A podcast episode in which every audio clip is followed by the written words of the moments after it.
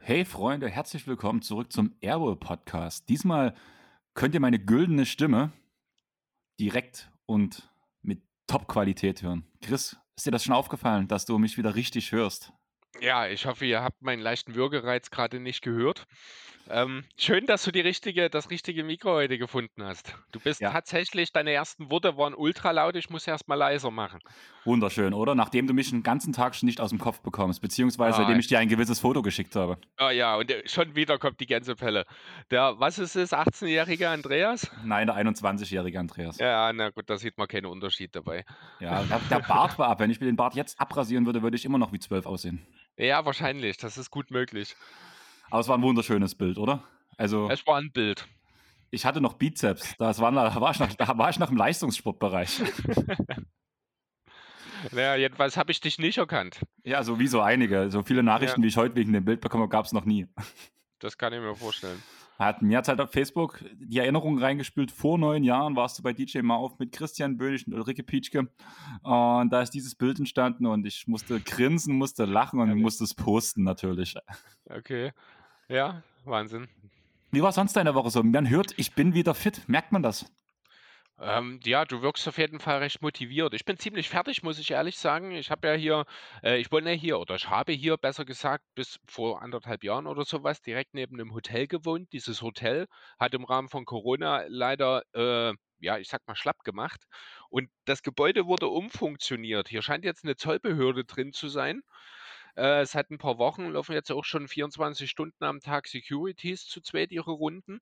Und die haben offenbar diese Woche früh sich zum Ziel gesetzt, jede Menge rumzuräumen und rumzumachen. Hat mir eine ganze Menge Schlaf gekostet. Die Krönung war, ich glaube, am Mittwoch, haben die fast eine halbe Stunde gefühlt. Zumindest wirkt es auf mich so. Mit laufendem Motor hat dort ein LKW vor der Tür gestanden.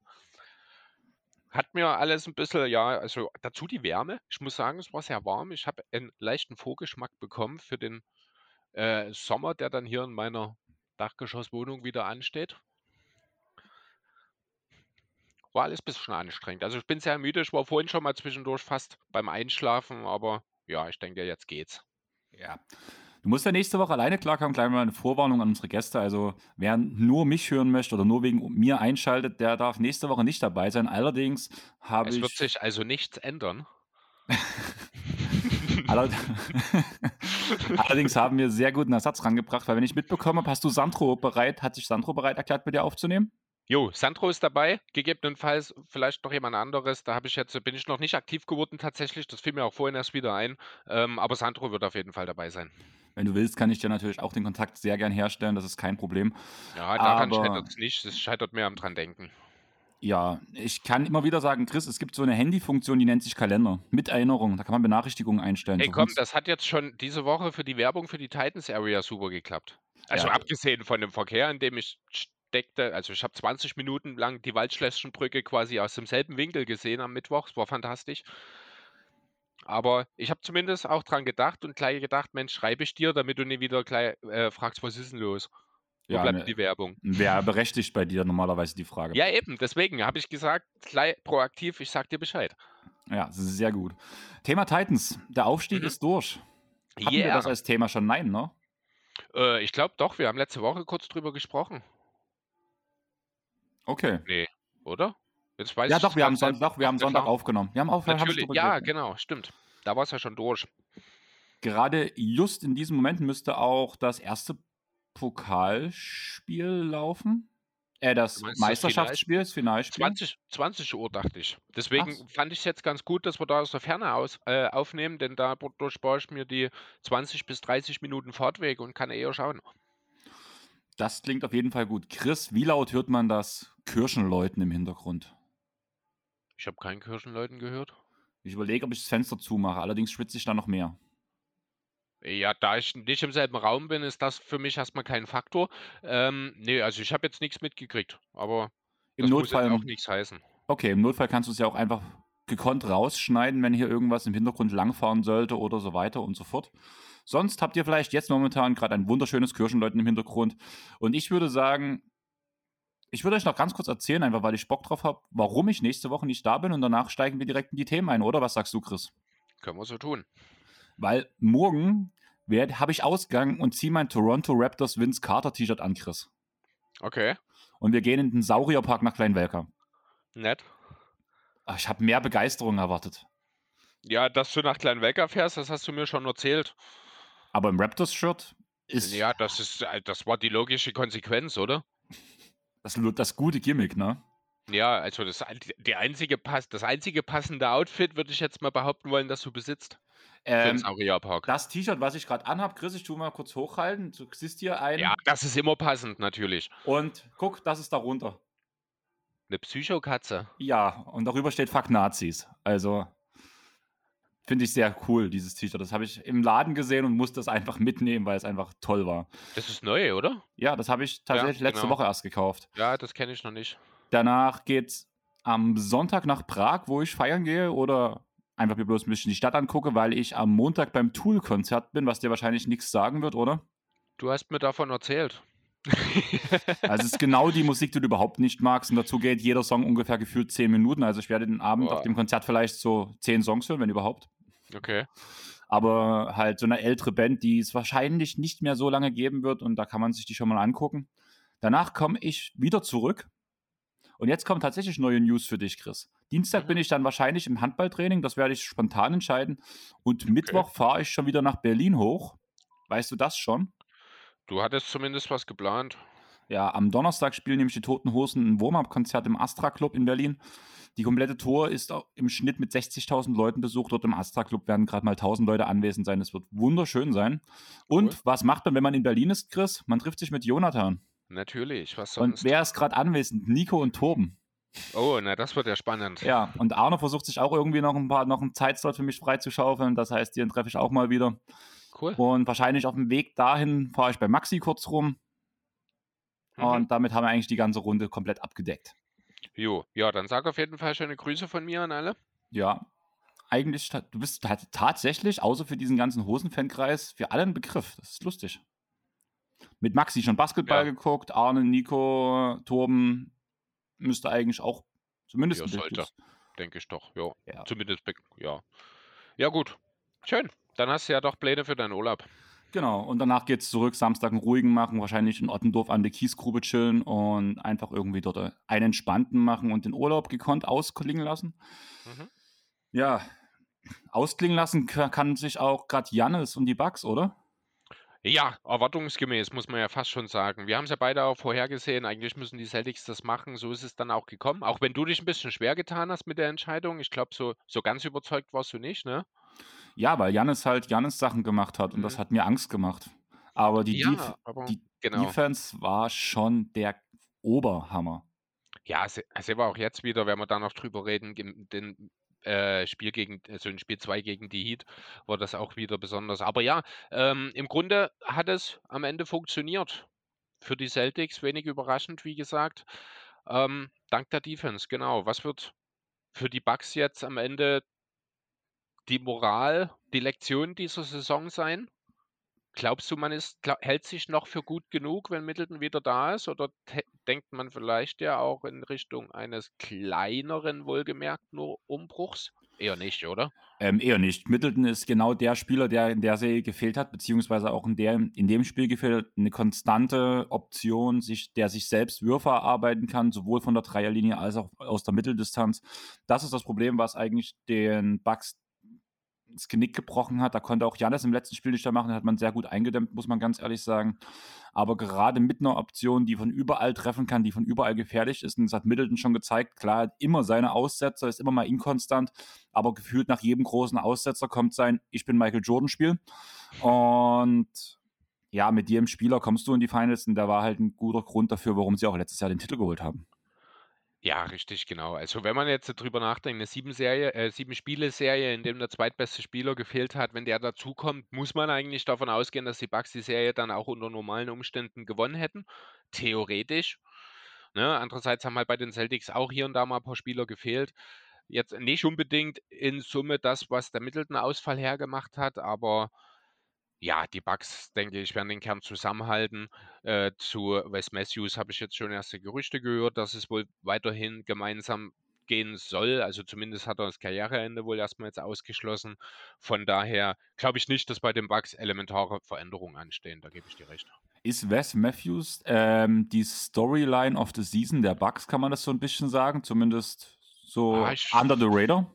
ich, ich finde, da hat auch durchaus Bobby Portis sein, sein Case, wenn ich ehrlich sein soll. Der hat das doch viel besser gemacht, als ja, zu, unter anderem auch ich das erwartet haben äh, und wahrscheinlich auch viele andere. Er hat tatsächlich, ich schaue gerade mal rein, einen regelrechten Career Year gespielt. Also nicht regelrecht, er hat einen Career Year gespielt, nie so viel gestartet, meiste Punkte, meiste Rebounds, solide Quoten.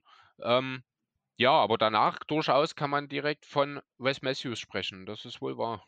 Man muss bei Matthews mal wirklich sagen, kein Spiel oder kein Team wollte ihn.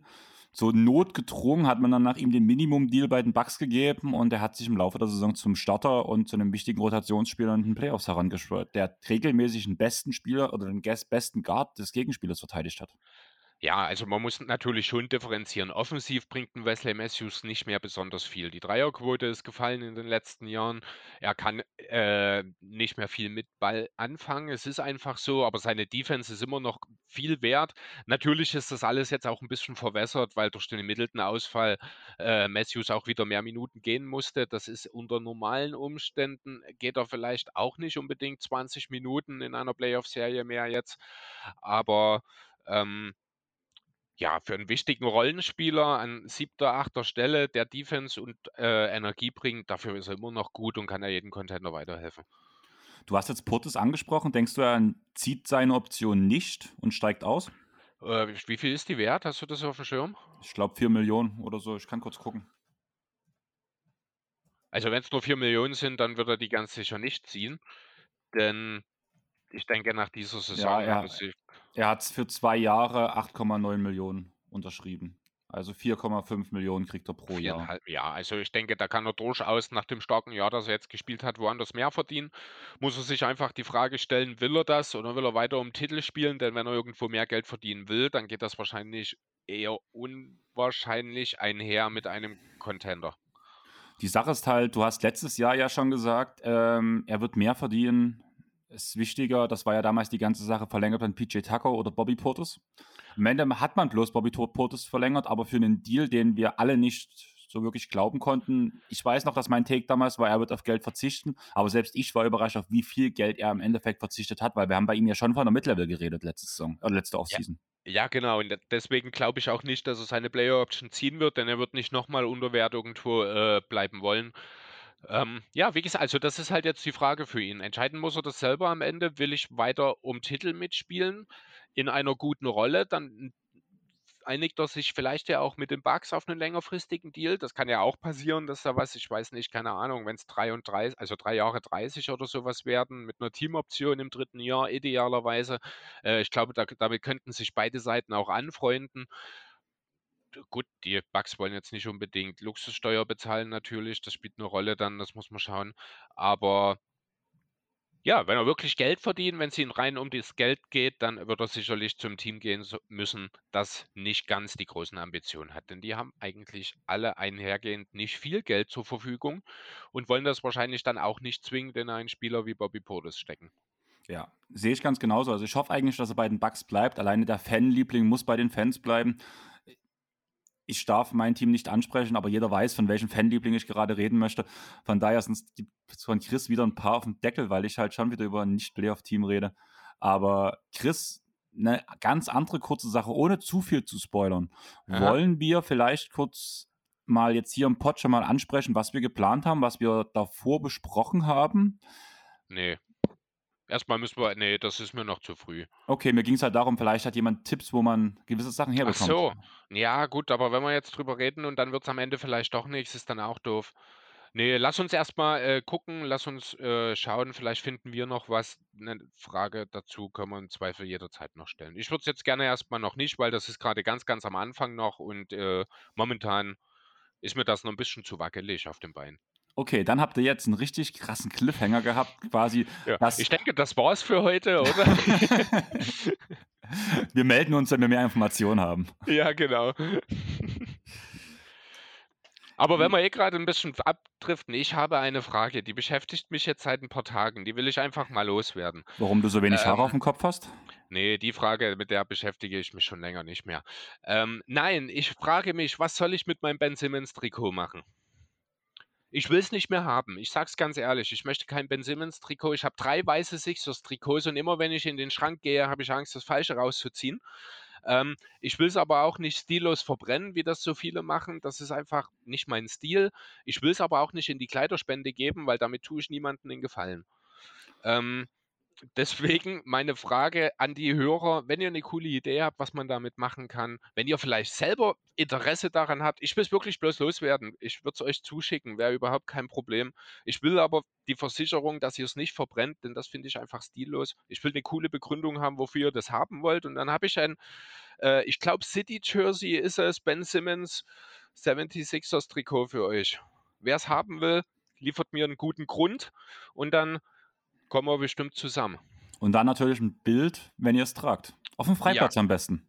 Falls Wenn- es, also ähm, vielleicht ist das nicht ganz deutlich. Mir geht es nicht darum, ihr müsst das nicht unbedingt tragen. Wenn ihr jetzt sagt, ich will äh, daraus einen Vorhang machen, dann ist mir das auch. Also da reicht mir dieser Satz natürlich nicht. Wenn will ich das schon ein bisschen begründet haben, dann müsst ihr ja eine Idee haben. Oder wenn ihr irgendwas verrückt oder wenn ihr eine coole Idee habt, was ich damit machen kann, ähm, dann sagt einfach Bescheid und wenn es eine coole Idee ist, können wir vielleicht dann auch eine Insta-Story oder sowas draus machen. Müssen wir einfach mal schauen. Fakt ist, ich will es nicht mehr, es, will, es soll raus, aber es soll noch in irgendeiner Form einem Zweck dienen. Also Chris, wenn wir gar niemanden finden, nehme ich es auch. So ist es nicht. Mm, Nee, ja, wenn gar keiner, dann vielleicht. Nein, aber ich finde die Idee schon cool an die Community. Also lasst euch was Cooles einfallen und dann kriegt ihr Chris sein schon getragenes City-Jersey. Ja, Vielleicht- allerdings ähm, ganz kurz noch zum Thema getragen. Es ist nicht besonders oft getragen. Es könnte quasi ein Original Ben Simmons Trikot von ihm selbst sein. Sehr guter Witz. Eigentlich habe ich schon, habe ich gehofft, dass die Leute vielleicht ein bisschen an einem Schweiß riechen wollen. Aber Ja, nee, es ist natürlich auch gewaschen. okay, schade. Jetzt will ich es nicht mehr haben. Ja, aber lass uns mal zu der anderen Serie gehen, weil ein, paar, ein anderes Team hat ja auch noch seine Trikots gewaschen. Und dazu gehört da- das des Point Gods. Ja, was soll man dazu sagen? Ich habe was sehr Interessantes gelesen. Also auch hier äh, hat man im Grunde genommen recht. Die Logik sagt Sans, aber ich gehe mit Luca, war ich glaube so ziemlich genau das, was ich gesagt hatte letzte Woche.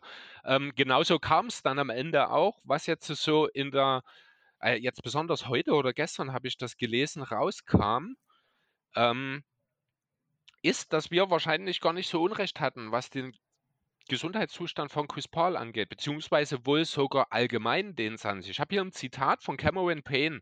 Ich würde das mal kurz vorlesen, so ein, zum Einstieg, dass, wenn, wenn das denn stimmt, ne, kann ja durchaus sein, dass Campaign auch einfach ein bisschen überdramatisiert hat an der Stelle, dann würde das dieses Suns aus vielleicht ein bisschen besser erklären. Und zwar, Congrats to the Mavs, but we played injured and we never told anyone. Book has been battling left hamstring strain. CPCE has a quad injury. Aiden has been dealing with a sore thumb since game one, and I've been experiencing back soreness. It's not a fear serious. Fair serious. Das hat Cameron Payne jetzt vor ein paar Tagen dann nach dem äh, Aus der Suns gesagt. Also demnach hätten Booker, Paul, Aiden und er selbst alle mit Verletzungen zu kämpfen gehabt und es hätte niemals, also hätte niemand davon Wind bekommen außerhalb der Organisation. Hm, weiß ich nicht, wie viel davon. Also vielleicht haben sie alle wirklich so ein kleines bisschen mit Vivation zu tun, aber sind wir mal ehrlich, wir sind äh, in der entscheidenden Phase der Playoffs. Dort ist keiner mehr, der nicht irgendwie eine kleine Blessur oder sowas hat. Deswegen muss man die Aussage natürlich schon mit äh, Vorsicht betrachten. Allerdings wird es halt auch gerade im Falle von Eden schon ein bisschen auch die Passivität, die er an den Tag gelegt hat, erklären. Ne? Ja, die Sache ist halt, erklärt sie es wirklich? Weil eigentlich ist das ja genau Aiden sein Spiel. Er ist nicht der Danker. Er hätte es mehr machen müssen gegen die Mavs, einfach weil er klare körperliche Vorteile hat. Aber Ja, er aber ist wenn es halt einfach nicht. Er hat eine Serie eigentlich bloß gemacht und das waren die letzte, letztjährigen Eastern Conference Finals. Äh, Ja, aber Western wenn- Conference Finals. Mhm. Wenn du Probleme mit der, mit der Hand hast, ich meine, wir haben auch schon drüber geredet, dass Eden äh, in dieser Serie teilweise hat auch einfachste Pässe fallen lassen. Ne? Ähm, das war auch schon Thema und das kann natürlich mit dieser äh, Daumengeschichte zu tun haben, die Cameron Payne hier anspricht. Und dann geht natürlich auch ein Stück weit dein Selbstbewusstsein verloren. Dann arbeitest du in der Zone nicht mehr so sehr, weil du einfach Angst hast, du kannst den Ball nicht kontrollieren und wirst zur Turnover-Maschine. Ähm, ich da gehört dann natürlich immer noch so ein bisschen mehr mit dazu. Ich will es natürlich nicht als Ausrede hernehmen lassen. Ich habe es halt gelesen, ich fand es interessant, ich wollte es mit ansprechen. Am Ende müssen wir nicht drüber reden, sind die Suns äh, verdient, nicht verletzt, sondern verdient ausgeschieden. Ähm, also vielleicht, vielleicht ja auch verletzt, aber das spielt keine Rolle, denn du wirst am Ende an dem gemessen, was du geliefert hast, nicht was du hättest liefern können. Ja, gebe ich dir im Grunde genommen recht. Die Frage ist halt, was ist an dem Tag passiert? Was war bei den Suns los? Ja, gar nichts. Also da da ging einfach es war total verrückt. Dallas hat das sehr, sehr gut gemacht. Ähm, die Defensive der Mavs ist ohnehin von Spiel zu Spiel wirklich also ab Spiel 3, äh, von Spiel zu Spiel quasi besser geworden. Man hat Booker und Paul wirklich sehr, sehr gut aus ihren Sweet Spots auch rausgelassen. Also diese Midrange Würfe da, die sie sich immer meistens so in die Richtung des rechten Flügels dort erarbeiten, die hat es einfach nicht gegeben, weil dort die Hilfe, die Hilfe gut dazu war. Reggie Bullock ist defensiv, ich glaube, über sich herausgewachsen, genauso Dorian Finney-Smith in Phasen. Das war alles sehr, sehr gut. Und ja, von sind die Würfe gefallen. Das ist die ganz einfache offensive Logik der Mavs. Nimm viele Dreier, triff ein paar mehr als der Gegner und du hast einen mathematischen Vorteil. Das ist das, was sich durch die gesamte Playoff-Serie, also durch den gesamten Playoff-One der Mavs jetzt sowohl gegen Utah als auch äh, eben gegen Phoenix gezogen hat. Und jetzt auch das Spiel gegen die Warriors, muss man ganz und, ehrlich sagen. Und auch da. Aber dort, äh, da kommen wir dann gleich, oder ist das deine Überleitung jetzt Nein, schon? eigentlich noch nicht, weil ich wollte ja auf okay. jeden Fall wegen Aiden nochmal mit dir reden. Danach ja. liegt dort noch so ein Shemet-Vertrag rum. Und Camp Johnson haben wir mit Jonathan letztens schon drüber geredet. Soll ja eigentlich auch verlängert werden. Mhm. Wie geht's dort jetzt weiter? Also, das ist eine richtig. Erstmal der Elefant im Raum, Chris. Spielt Aiden nächstes Jahr für die Suns? Natürlich. Ganz egal, was passieren wird, die Suns gehen mit jedem Angebot mit, wenn sie äh, ihnen nicht direkt am ersten Tag selber eins vorlegen. Aiden geht nirgendwo hin. Die Sache ist halt wirklich, also auch diese Aussage, die er von der Bank getroffen hat, wo Book äh, irgendwie einen Ball verworfen hat in dem Spiel und Aiden ruft bloß ins Spiel rein, ich kann nichts machen, wenn ihr mir den Ball nicht zuspielt. Danach diese ganzen Aussagen nach dem Spiel. Er wurde gebancht. Er hat plus 17 Minuten in diesem Spiel gespielt. Die Aussage von ähm, Monty Williams war, hatte persönliche Gründe. Persönliche Gründe in dem Game 7. Intern, hat er gesagt. Ja, aber es ist ja, oder? Nee, es blieb intern. Er hat einfach nur gesagt, das bleibt intern. Er hat nichts für seinen Gründen gesagt. Er hat einfach nur gesagt, wir halten das personal. Wir halten das unter uns. Ja, das meine ich halt damit mit der Aussage. Ja, das ging aber daneben. Airball halt, weiß doch. Ja. Und ähm, Aiden ist gar nicht erst auf der Pressekonferenz erschienen. Mhm. Danach, wie es schiefgegangen ist, also ich habe echt oder ein komplettes ich mache mir da gar keine Gedanken. Muss ich ganz ehrlich sagen, hier wird wieder irgendwas heißer gekocht, als es ist. Natürlich, man ist gerade ausgeschieden, man ist ein bisschen frustriert. Ähm, natürlich ist das ein gefundenes Fressen für die Medien, aber jetzt gehen alle erstmal in den Urlaub und dann treffen sie sich in einem Monat oder sowas wieder und haben ein gemeinsames Ziel. Für die Suns wäre es das mit Abstand dümmste, DeAndre Eden äh, jetzt ohne irgendwelchen Gegenwert gehen zu lassen. Denn das ist dies, das Szenario, das einzige Szenario, äh, was realistisch ist. Die Suns werden kein Sign and Trade einfädeln. Das kann ich mir einfach nicht vorstellen. Einfach weil am Ende können sie mit jedem Angebot mitgehen. Warum sollten sie also mit irgendeinem anderen Team in seinen Trade einfädeln? Ähm, wenn du jetzt Aiden einfach mal aus diesem Team rausnimmst, dann wird aus dem Contender ganz schnell ein Team, das mit ein bisschen Glück die zweite Playoff-Runde überstehen kann. Chris ja. Paul wird nicht jünger. Der, seine beste Chance, einen Titel zu holen, hat er wahrscheinlich letzte Woche verstreichen lassen. Ob das nächstes Jahr überhaupt noch mal so gut funktionieren kann, wenn die Clippers, wenn die Nuggets zurück sind, wenn sich am Ende noch andere Powerhäuser gebildet haben oder die Lakers vielleicht auch wieder relevant werden. Wer weiß, ob es für die Suns überhaupt noch für Heimvorteil reicht in der kommenden Saison. Ähm, und dort willst du dann auch noch einen DeAndre Aiden rausnehmen, ersatzlos. Ich meine, Bismack Biombo und Javal McGee sind tolle Backups, aber um Himmels Willen lass die bitte, bitte nicht starten. Und der Sendermarkt ist jetzt nicht so brachial, dass du sagen kannst, ein Spielertyp wie Aiden, der ja wirklich alles mitbringt, der an den Playoffs spielbar ist, in nahezu jedem Matchup, der vorn theoretisch dominieren kann und das vielleicht auch in zwei, drei Jahren tun wird.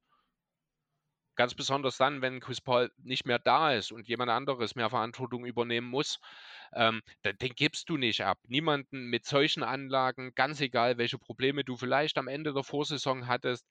Ähm, und ich sehe nichts davon als etwas, was das Tischtuch zerschnitten hat. Von daher, DeAndre Eden, bin ich mir zu 100% sicher, geht nirgendwo hin.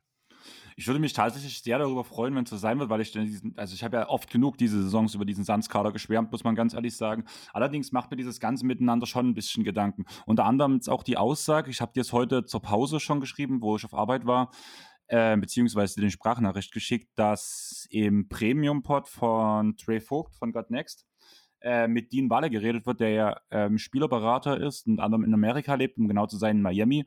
Und er hat sich dieses Game 7 mit einem Spieler, mit einem anderen Spielerberater von den Phoenix Suns, von einem Phoenix Suns Spieler angeguckt, wo gesagt wurde, naja, kannst du dich noch daran erinnern, wo die ganze Sache war, hat jetzt die Andre Ayton gedopt oder waren das, äh, waren das wirklich Drogen, dass da nie was rausgekommen ist? Und da ist damals wirklich nichts rausgekommen bei ihm. Und angeblich wäre es so ein bisschen die Aussage, dass die Andre Ayton nicht so der harte Arbeiter ist, der schon mal ein bisschen sich zurücklehnt, ein bisschen chillt und der ruhige Typ ist und vielleicht auch hier und da mal so ein Tütchen raucht. Und gerade mit einem Spieler an der Seite wie einem Chris Paul kann ich mir schon sagen, dass das Konfliktpotenzial sehr hoch ist. Wenn das okay, stimmen sollte. Wir gehen wirklich davon aus, also das habe ich jetzt in einem anderen Pod gehört, von einer, finde ich, sehr seriösen Quelle aus deutscher Sicht zumindest. Kann ich nicht beurteilen. Ja, Weiß die war immer ja. sehr nah dran, hat, hat auch sehr viel immer vorausgesagt in den Pods. Also ich vertraue ihm eigentlich schon bei den Aussagen, die er gebracht hat. Die hatten immer Hand und Fuß und hat sich meistens was in die Richtung entwickelt von Gerüchten, die er auch preisgegeben hat. Gut, ich möchte dir eine Frage dazu stellen. Wenn das denn alles wirklich so dramatisch ist, entscheidest du dich für Chris Paul oder für DeAndre Ayton anstelle der Suns? Die Sache ist, ich kann da Devin Booker sehr schlecht einschätzen. Ich glaube schon, dass Nee, der. das geht auch nicht um Devin Booker. Es geht um dich als Robert Sarver. Wenn du an der Stelle von Robert Sarver wärst und du müsstest dich entscheiden jetzt, ob du den 23-jährigen, super talentierten Number One Pick von vor ein paar Jahren, die Andre Ayton, im Team behältst oder den 37-jährigen, mittlerweile mehrfach in den Playoffs gescheiterten Allstar, der zweifellos super Qualitäten hat, aber eben auch nicht mehr jünger wird. Für wen entscheidest du dich? An Robert Sava seiner Stelle, nicht vom GM. Ja. Von Sava ja, seiner Stelle. Ja, am Ende. Ja, du weißt doch was. Antwort, ja, am Ende wird von James Jones die Antwort dieselbe sein. Du kannst dich dort, tut mir leid, bei aller Liebe für CP3, du kannst dich dort nicht für Chris Paul entscheiden. Das Nimm die Andre Ayton aus dem Team raus und das Team ist schlechter, als wenn du Chris Paul rausnimmst mittlerweile. Ja, gebe ich dir recht. Ich habe ja auch die ganze Saison schon meinen Takes mehr für Booker als für Paul gemacht, im Gegensatz ja. zu dir. Allerdings kann ich mir halt auch gut vorstellen, wenn es wirklich zu inneren Konflikten gekommen ist und danach ist halt Sava der, der das Geld für Aiden bezahlen muss, während er Chris Paul nicht gleich wegdealen kann, beziehungsweise nicht gleich ähm, rauskaufen kann. Da bekommt Chris Paul die nächsten Jahre noch genug Geld und dieses Team ist in der Luxury Tag durch einen Max-Contract von einem DeAndre Ayton, den irgendein Team ihm auf jeden Fall vorlegt auch wenn der da nicht so hoch dotiert ist, wie es wenn sie Suns machen, ist das eine, ein Batzen Geld mit einer hohen Luxussteuer, wo ich mir schon vorstellen kann, dass ein Sava, der ja auch damals das Steve Nash-Team aufgebrochen hat, mal wieder Dummheiten macht. Du glaubst doch nicht wirklich, dass Chris Paul nicht tradable wäre. Es gibt immer noch ein halbes Dutzend Teams mindestens, die sich nach ihm die Finger lecken würden. Allen voran die Lakers. Und wen die mit Sicherheit unter den Umständen irgendwo ein drittes Team zusammenbekommen, um diesen Deal zu realisieren.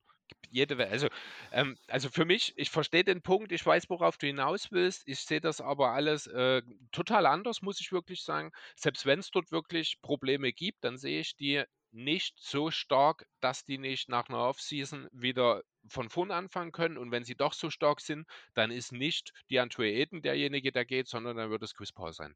Das Ding ist, das, was du jetzt gerade sagst, ist, also, wenn ich an der Stelle wäre, würde ich es eins zu eins genauso handhaben. Das Ding ist, dass ich halt wirklich ein sehr großes Misstrauen gegenüber Sava halt dort bei dem Punkt habe. Ich kann die Situation um Aiden, um Booker, deswegen ich finde auch den Namen Booker dort sehr wichtig, weil wenn Booker sich sehr viel von einem Chris Paul abgeschaut hat, kann ich mir auch gut vorstellen, dass er einem DeAndre Aiden die Hölle heiß machen kann. Gerade unter den Umständen, wenn die stimmen. Und das finde ich halt schwierig. Also deswegen, ich finde nicht, dass die Entscheidung komplett bloß um Aiden oder Paul getroffen werden muss, sondern auch, was dein Superstar, was und auch dein zukünftiger Superstar Devin Booker will. Ja, natürlich, aber der wird sich ganz sicher auch nicht dafür entscheiden, ein nochmal mit demselben Team äh, und dafür aber einem großen Rucksack auf dem Rücken äh, nochmal ein Championship One zu starten. Der wird dann auch eher sagen, ich bin 25, 25, ich glaube er ist 25. Ich habe noch ein paar Jahre und mit DeAndre den perfekten Rollman an meiner Seite. Dann mal ganz abstrakt gedacht. Also ich habe jetzt weder die Trade Machine offen oder sonst was. Aber lass uns noch mal kurz über dieses Sign and, äh, and, Oha, Sign and Trade Thema reden. Ähm, Miles Turner im Team der Phoenix Suns, während der noch relativ junge Center nach Indiana geht. Ähm, ja, würde, hätte gewisse, würde gewisses Interesse wahrscheinlich für beide Seiten generieren. Am Ende ist Aiden am Ende seiner Karriere definitiv ein besserer Spieler, als es Miles Turner jemals sein kann. Ähm, deswegen müsste Indiana dort wahrscheinlich draufzahlen. Ne? Ähm, ja, also unabhängig davon, dass das nie passieren wird in dieser Konstellation, kann ich mir nicht, wie, aus genannten Gründen.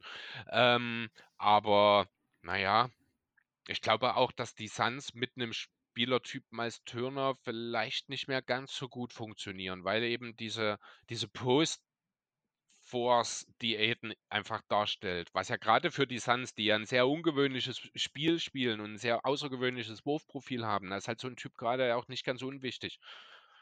Ja, aber ich finde halt also halt gerade Turner könnte, würde sogar eigentlich noch mehr in das Profil reinpassen von dem, was alle anderen Suns spielen. Weil den Punkt, also ja, das Postspiel, was die Andre Ayton mitbringt, ja, das kann kaum ein anderer Spieler ersetzen in dieser Art. Ja, vor allem aber, defensiv. Aber also gerade also, die Drives zur Zone, die diese Saison mehr oder weniger ausgeblieben sind, aber trotzdem für einen Booker oder für einen ähm, Chris Paul würde halt Turner mit seinem Dreier-Shooting schon viele Räume öffnen. Das finde ich halt schon sehr interessant.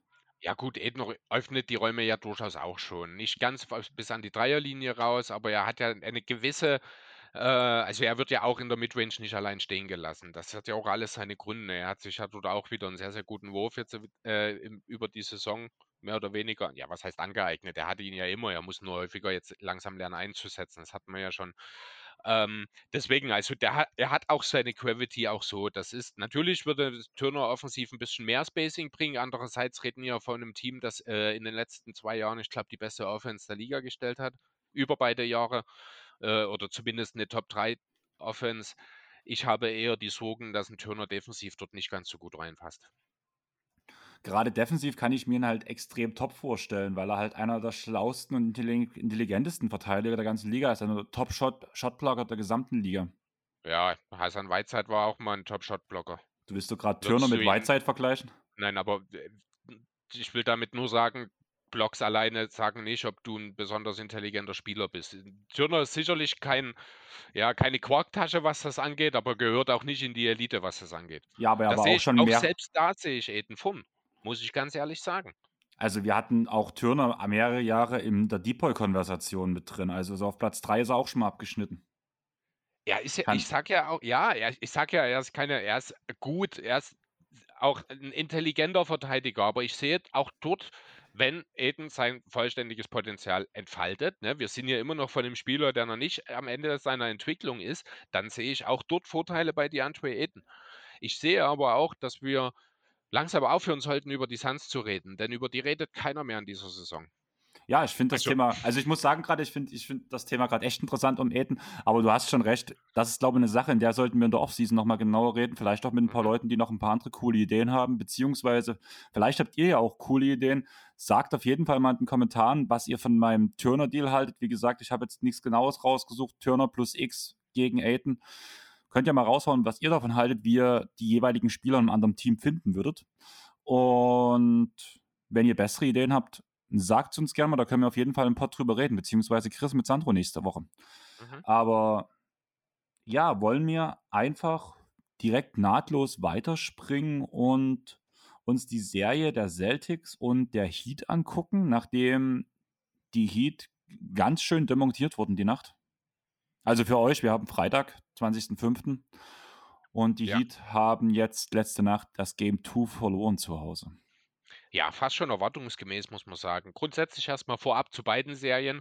Ähm, ganz kurz, dass hier jeweils das Team das erste Spiel gewonnen hat, das einfach mal ein paar Tage mehr Pause hatte. Das ist keine Überraschung. Man kann dieses Game One, Entschuldigung, man kann dieses Game One fast aus der Gleichung rausnehmen, eigentlich, wenn es nicht am Ende in der sieben-Spiele-Serie entscheidend sein könnte.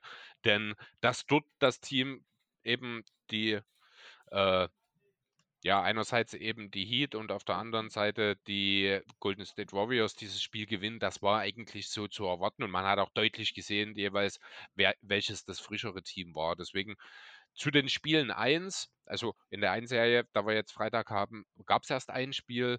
In der Heat-Serie jetzt zu Spiel 1 muss man natürlich in erster Linie erstmal sagen, dass Boston dort ganz, ganz spürbar eben jene sieben Spiele gegen die Bucks ja noch in den Knochen hatte. Boston hat äh, zwar sehr, sehr gut angefangen in diesem Spiel. Gerade in der Zone waren die Celtics in der ersten Hälfte so brachial gut. Ich glaube, die haben 80 Prozent ihrer Punkte in der ersten Hälfte haben die in der Zone erzielt, aber die konnten diese Pace einfach nicht gehen. Die Heat sind in der zweiten Hälfte defensiv besser geworden. Die, äh, oh, jetzt fängt es gerade an zu regnen hier. Gut, habe ich Wäsche draußen? Nee, gut. Äh, die Celtics haben dann keinen Dreier mehr getroffen in der zweiten Hälfte. Alleine Jason Tatum hatte im dritten Viertel, den haben dann Jimmy Butler und Co. komplett aus dem Spiel genommen. Er hatte dort, ich glaube, mehr Turnover als Punkte dann im dritten Viertel.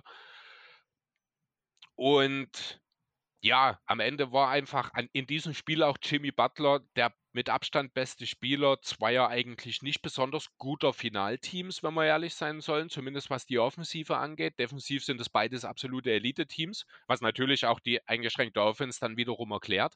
Und ja, er hat diesen Unterschied ausgemacht, hat man dann auch später noch im vierten Viertel gesehen, immer dann, wenn die Celtics irgendwie dieses Gefühl haben, versuchen, also Gefühl versucht haben, aufkommen zu lassen, dieses Spiel nochmal spannend zu machen. Da war Jimmy wieder da hat dann auch irgendwann angefangen, sogar Midrange relativ souverän dann seine Punkte zu machen.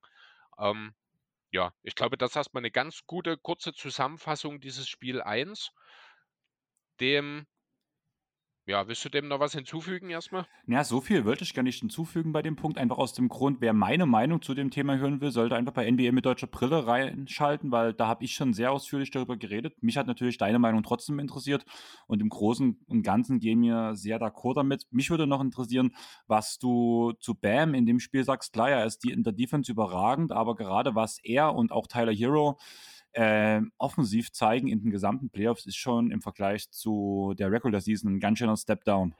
Ähm, ja, also Bam habe ich als großen Punkt mir hier auch aufgeschrieben, da komme ich gleich dazu. Ganz kurz noch ein Satz zu Hero, du hast natürlich recht, er ist jetzt nicht super gut, aber gerade auch in diesem Game One äh, war Hero sehr, sehr wichtig für die, äh, für die Heat, um überhaupt erstmal ins Spiel reinzukommen. Also erst mit der Hereinnahme von Hero haben die Heat offensiv überhaupt erst angefangen, ein bisschen zu klicken und angefangen zu funktionieren. Ähm, deswegen würde ich zumindest ja in dem Spiel Hero oder beziehungsweise in dieser Serie erstmal Hero noch ein bisschen ausklammern. Aber bei Bam gebe ich dir absolut recht. Ähm, ich werfe jetzt mal eine These in den Raum und du sagst mir, ob ich, ob du mir dabei zustimmst. Von allen verbliebenen Teams haben die Heat den besten Center in ihren Reihen. Theoretisch. Also alle Hm. vier Conference Finals Teams. Der beste Center, der, oder anders formuliert, der beste verbliebene Center in diesen Playoffs ist Bam Ade, sollte eigentlich Bam Adebayo sein. Also erstmal muss man grob sagen oder im Großen und Ganzen sagen, eigentlich schon. Die Frage ist, was ist mit einem Draymond Green? Wir haben davon geredet, dass halt Al Horford die besten Playoffs seiner Karriere wahrscheinlich gerade spielt. Und man kann, also Bam ist trotzdem besser und wichtiger für die Heat als zumindest ein Al Horford für die Celtics, bin ich der Meinung.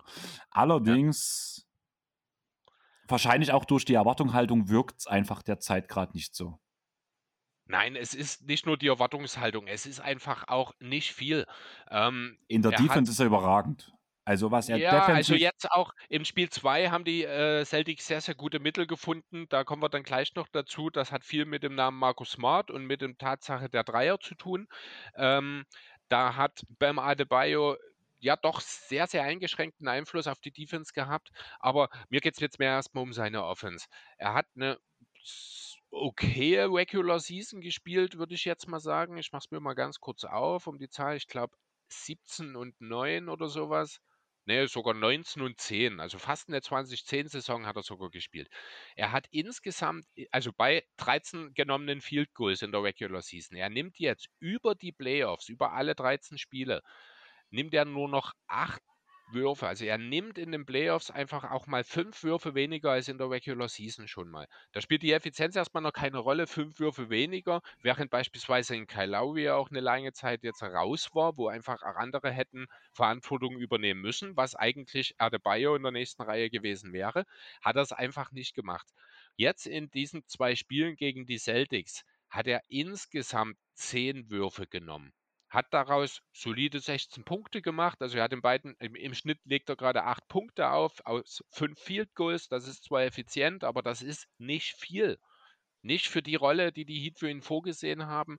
Gleichzeitig legt er jeweils eineinhalb Assists und Turnover auf. Also auch das ist äh, keine gute Quote. Die sechseinhalb Rebounds sind, ich glaube, gefühlt für ihn auch äh, ja, gefühltes Career Low zumindest bei den Minuten, äh, also auf 36 Minuten wahrscheinlich, ich habe es jetzt nicht drauf, aber ja, also offensiv spielt Bam Adebayo richtig schwache Playoffs, muss ich ganz ehrlich sagen. Und in den Finals sogar jetzt nochmal eine Stufe schlechter, was schwierig wird, wenn er wie in Spiel 2 von den Celtics eben auch defensiv aus dem Spiel genommen werden kann. Also erstmal diese 5, irgendwas Rebounds, was du gerade gesagt hast. 6,5. 6,5 ist definitiv Carrier Low, wenn man sein erstes Jahr rausnimmt, wo er allerdings bloß 20 Minuten pro Spiel gespielt hat. Da hat er bloß 5,5 geholt. In allen anderen Jahren hat er mehr Rebounds geholt, ja. außer in seiner kleinen Rolle halt damals in seinem Rookie-Jahr weil ich es bloß gerade offen hatte, weil es mich halt auch interessiert ja. hat, auch so ein bisschen, wie sich die Zahlen im Vergleich zu den anderen Jahren verhalten. Aber ja, ich bin auch enttäuscht und das ist auch genau der Grund, warum ich halt die Celtics von gesehen habe vor der Serie und immer noch von sehe. Gerade jetzt, also klar, jetzt ist es einfach zu sagen, es steht jetzt 1-1. Klar, habe ich immer an die Celtics geglaubt, also, aber es war halt einfach so. Und für mich hat er auch gerade in Game One, es sah zwar relativ deutlich aus, aber wenn man darüber nachdenkt, dass das alles entstand, ohne dass ein Marcus Smart und ein Al Horford gespielt hat. Was hast, das hast du bis jetzt noch gar nicht erwähnt, ist ja, das halt nee. schon ein sehr gravierender Punkt. Und wenn man jetzt sieht, Smart kommt zurück und macht direkt erstmal 21 Punkte, denkt und man halt schon. Assists. Und 12 Assists. Kann man schon fragen, ist Marcus Smart mittlerweile ein richtiger Point Guard? Äh, Marcus Smart, Du nimmst mir wirklich die Punkte weg, wenn wir jetzt schon äh, wunderbar äh, dort mittendrin sind. Markus Smart wollte ich auch nochmal eine Lanze brechen für die Entwicklung, die er dieses Jahr nochmal genommen hat. Da rede ich gar nicht von seiner defensiven Entwicklung, die ja immerhin in einem Depoy Award gekrönt wurde, ähm, sondern auch offensiv. Es ist einfach, dieses Spiel 2 ist der perfekte, also das ist Primetime Markus Smart eigentlich. So, so genau das ist der Spieler, den die Celtics haben wollen auch. Ähm, oh, ich muss kurz, kleinen Moment. Also ihr müsst gerade wissen, Chris hatte gerade ganz große Herzen in den Augen und hat sich danach direkt dran verschluckt, einfach weil er in die Kamera, also auf sein Bildschirm geguckt hat und mein Gesicht gesehen hat. Nein, das war wieder dieses Würgegeräusch.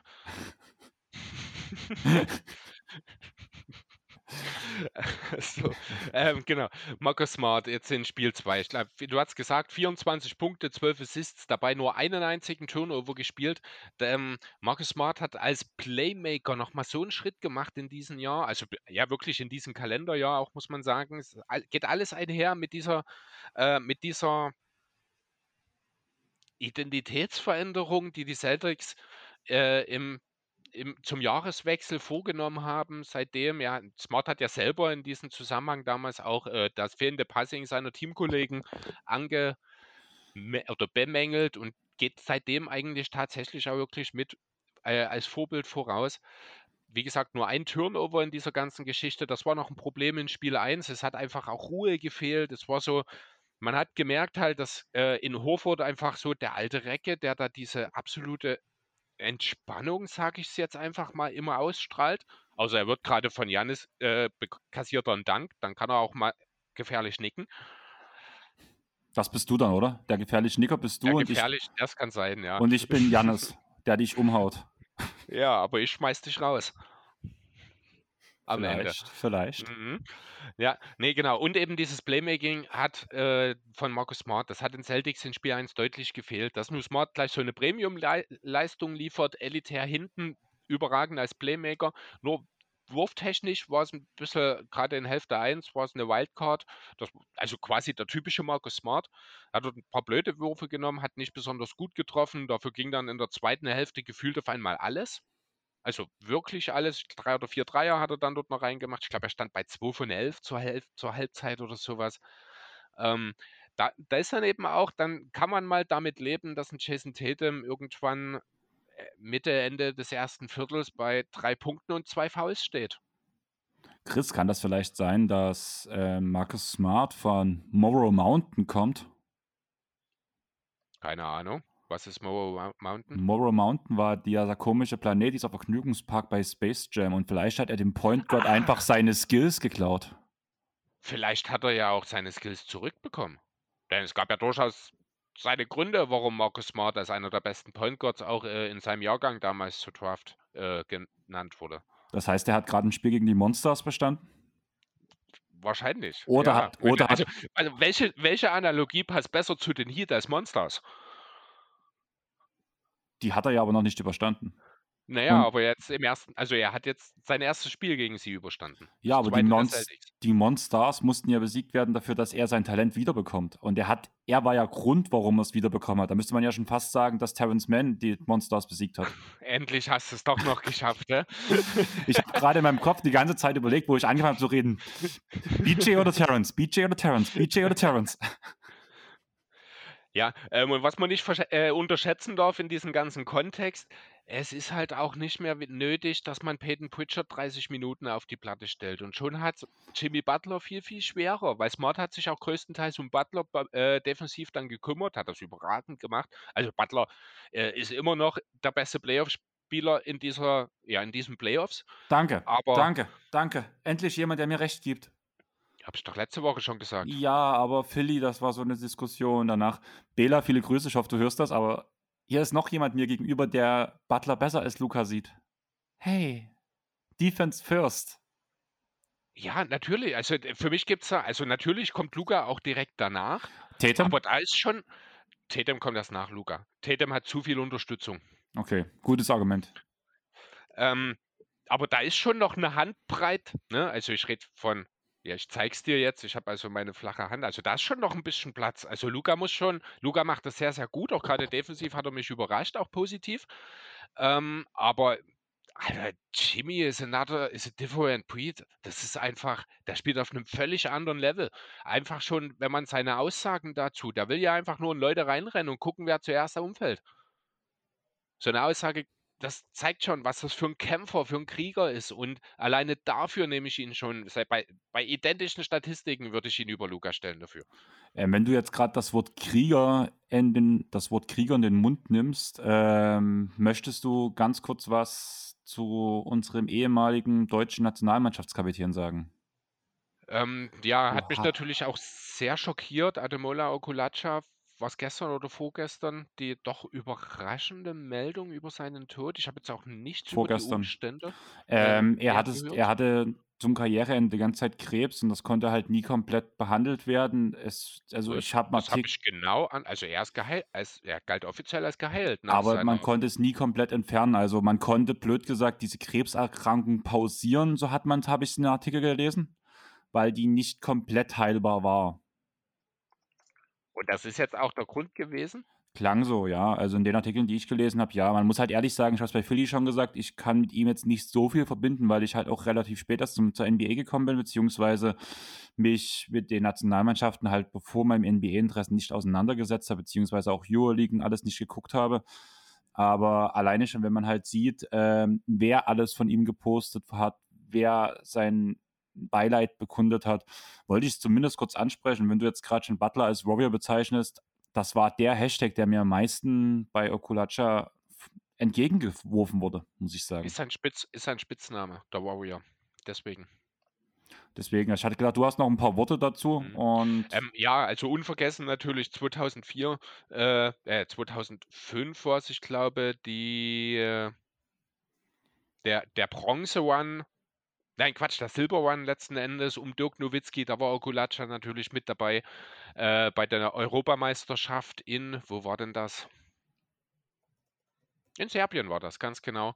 Ähm, da habe äh, ist er mir natürlich mit am prägendsten mit in Erinnerung geblieben. Über viele, viele Jahre deutscher Nationalspieler gewesen, auch vom Typ her jemand also der Name kam nicht von ungefähr.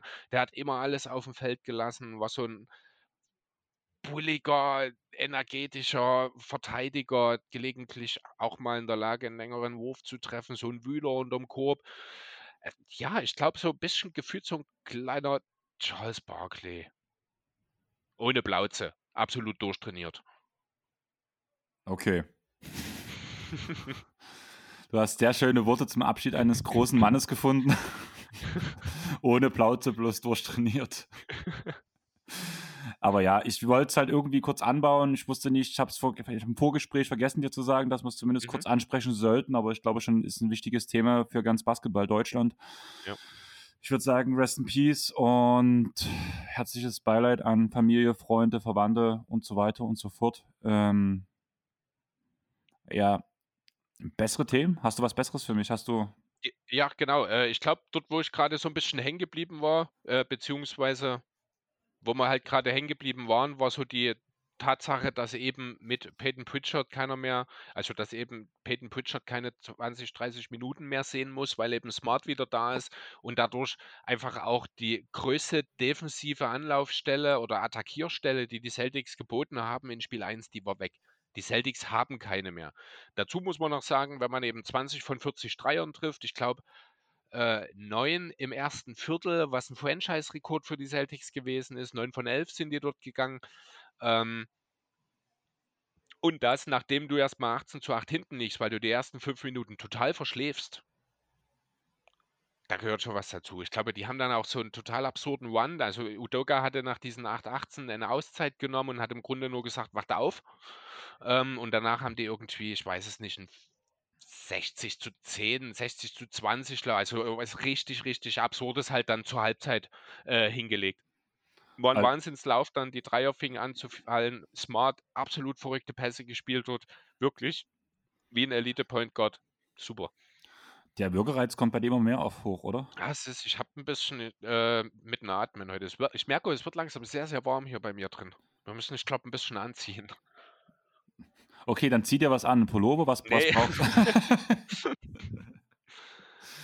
Ähm, ja, was ich noch sagen wollte, das habe ich, ähm, auch irgendwo gelesen gehabt, was ich 'n relativ interessanten Fakt fand. Du hast bei von dem Dreierregen geredet. Im ersten Viertel, alle Spieler, die gespielt haben, außer Robert Williams, hatten im ersten Viertel mindestens schon einen Dreier. Ja, und Robert Williams war im ersten Viertel auch der mit Abstand schlechteste Celtics-Spieler. Es wurde tatsächlich an dann besser mit dieser besagten Auszeit. Da ist Williams draußen geblieben und Williams reingekommen. Also, Robert draußen geblieben und Grant reingekommen. Dadurch das hat dann für die Celtics das Spiel geöffnet. Du hattest 'ne weitere Shooting-Option. Du kannst dann halt auf einmal Five Out spielen.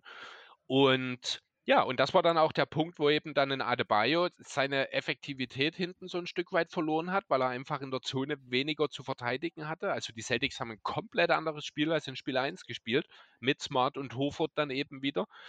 Und ja, also, ich muss ehrlich sagen, das ist 'ne richtig, richtig derbe Klatsche für die Heat gewesen.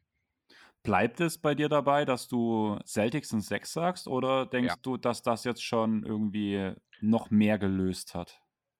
Ne, ich denke, er wird bei Celtics in 6 bleiben. Die Heat haben ein Spiel gewonnen. Ich denke, Butler wird noch für 'n zweites gut sein, aber so wie ich auch letzte Woche schon gesagt habe, für die Heat steht und fällt alles mit Bam Adebayo. Äh, der muss offensiv seine Produktion quasi mindestens verdoppeln. Er muss Dominanz ausstrahlen. Er muss die wenigen Minuten, die 'n Daniel Theis in dieser Serie bekommen wird, muss er gnadenlos ausnutzen. Dort muss er Daniel Theis zerstören. Denn gegen Williams hat er Probleme. Horford kriegt er nicht mal weggeschoben, äh, gefühlt. Also, Horford hat das richtig, richtig stark auch wieder in der Zone gemacht.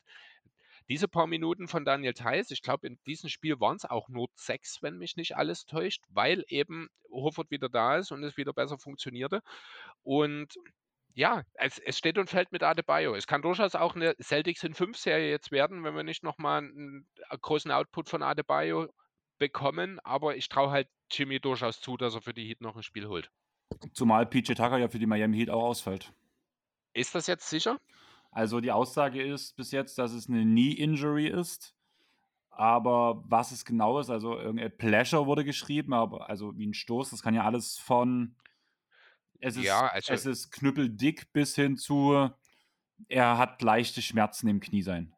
Ja, er muss auf jeden Fall kann ich nur hoffen, dass er es nicht noch schlimmer gemacht hat, weil die Verletzung an sich ist ja wohl schon im ersten Viertel irgendwann aufgetreten, aber erst dann spät im Spiel, ich glaube im dritten dann, wenn mich nicht alles täuscht, ist er runter. Ähm, er hat zwar selber schon direkt gesagt, wird schon für Spiel 3 reichen, aber ja, das ist halt PJ Tucker, der wird er auch niemals zugeben, wenn er ein Spiel ausfällt. Genau, also da würde halt einfach kein Spiel ausfallen, muss man dazu Ja. sagen. PJ Tucker Ja, ist seit der Spieler, nur nach ihm ginge, nicht, richtig. der PJ Tucker ist der Spieler, der in den letzten Jahren die meisten Spiele in der gesamten Liga gemacht hat. Und wenn man danach noch weiß, wie er eingesetzt wird, wie viele Minuten er pro Spiel geht, also den Und Körper will ich, er das schon macht? den Körper will ich nach der Karriere nicht mehr haben eigentlich. Ne. Ja, Hat ja Dirk Nowitzki jetzt vor ein paar Wochen auch was Passendes dazu gesagt. Was Weiß nicht, ob du das? das Nein. mitgekriegt hast. Ja, auch halt in dieselbe Richtung, ähm, ja, dass er schon sehr, sehr große Probleme teilweise hat, dass er sich teilweise nicht richtig bewegen kann. Ähm, ich habe es nicht mehr genau im Kopf, es passt ja nur gerade rein. Nowitzki ist ja auch so jemand, dem man es nicht ansieht, aber der sich ja auch immer so ins Getümmel geworfen hat. Der, ähm, ja, und genau, PJ Tucker mit seinen jetzt inzwischen über 37 Jahren, er ist vor zwei Wochen 37 geworden, habe ich gar nicht mitgekriegt. Ähm, mit dem Spielstil kann ich mir gut vorstellen, dass er auch im höheren Alter dann irgendwann echt Probleme bekommen könnte. Ja, das wäre ich dir auch in fünf Jahren. Wenn wir hier in fünf Jahren sitzen und recorden, wäre ich dir genauso sagen. Tu mich mal mit meinem Rollstuhl bitte nach A und nach B fahren. Wenn ich weiter Handball spiele. In fünf Jahren kannst du das selber, weil die dann krankenkassentechnisch abgesichert sind. Die, laufen, die kannst du dann alle mit Smartphone steuern. Geil. Ist das dann, habe ich dann, nehme ich mein Handy danach so wie so ein Controller für die Playstation, oder?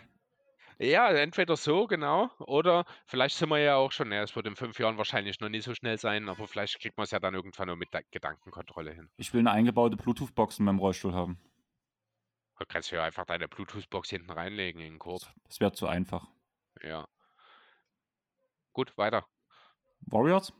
Jo. Ja, Ich ist das ein Spiel erzählt, gewesen? Es Hm? gab ein Foul, es gab ein Foul-Thema. Hast du Fouls gesehen in dem Spiel? Äh, natürlich. Genauso viel wie die Referees. Du weißt doch, was ich Ah, raus möchte. Nein, ich, ich, ich will, diese Foul-Thematik ist immer ein bisschen schwierig. Ähm, Ja, natürlich, die Schiedsrichter machen nie einen super Job. Das wird eben jeder, jede Fangruppe wird jedes Mal sagen, in jedem Spiel, der, das, das und das hat nicht gestimmt, das, das, das. Es ist nur ganz, ganz selten, das kommt vielleicht einmal in 100 Spielen vor, dass beide Fanlager zufrieden mit den Schiedsrichtern im selben Spiel sind. Ähm, natürlich gibt es auch neutrale Beobachter, die sagen, ja, das und das war nicht so gut. Das ist auch richtig. Es gibt nur ganz selten, also wahrscheinlich noch seltener, das perfekte Spiel von einem Schiedsrichter. Ich finde auch nicht, dass das die Erwartungshaltung sein darf. Ähm, Fakt ist, es passiert aber auch genauso selten, dass Schiedsrichter Fehlentscheidungen im Basketball äh, am Ende über Sieg oder Niederlage entscheiden. Denn am Ende sind es immer noch die Spieler, die das Spiel spielen. Und ich tue mich sehr, sehr schwer am Ende dann da über Schiedsrichter diskutieren zu wollen. Das war noch nie meine Art. Ähm, deswegen, ich, ich mag diese Diskussion nicht. Besonders wenn man dann hypothetisch anfängt, ja, ja, ja, da hätten wir ja gewonnen und dies und jenes, was ja völliger Blödsinn ist, weil es einfach niemand wissen kann. Punkt. Ja. Jetzt habe ich viel dazu gesagt, obwohl ich gar nichts dazu sagen wollte. Ist gut, ne? Ich weiß, wie ich dich rauskitzel. Ja. Ja, aber du weißt schon, was ich meine, oder? Es ist, Ja, ich es ist verstehe so ein das. Es ist genauso ein leidiges Thema wie diese scheiß Dirty Foul-Geschichte oder was jetzt in diesen Playoffs auch Mode geworden ist, die Too-Slow-Geste, die geht mir inzwischen auch schon tierisch auf den Sack. Nicht too slow. Die kann man bloß Kyle Too Anderson small, zeigen. ja, stimmt. Ich hätte gern ein, das müssen wir einführen. Jedes Mal, wenn ich dir ein GIF schicke von Kyle Anderson, bedeutet das, du bist zu langsam.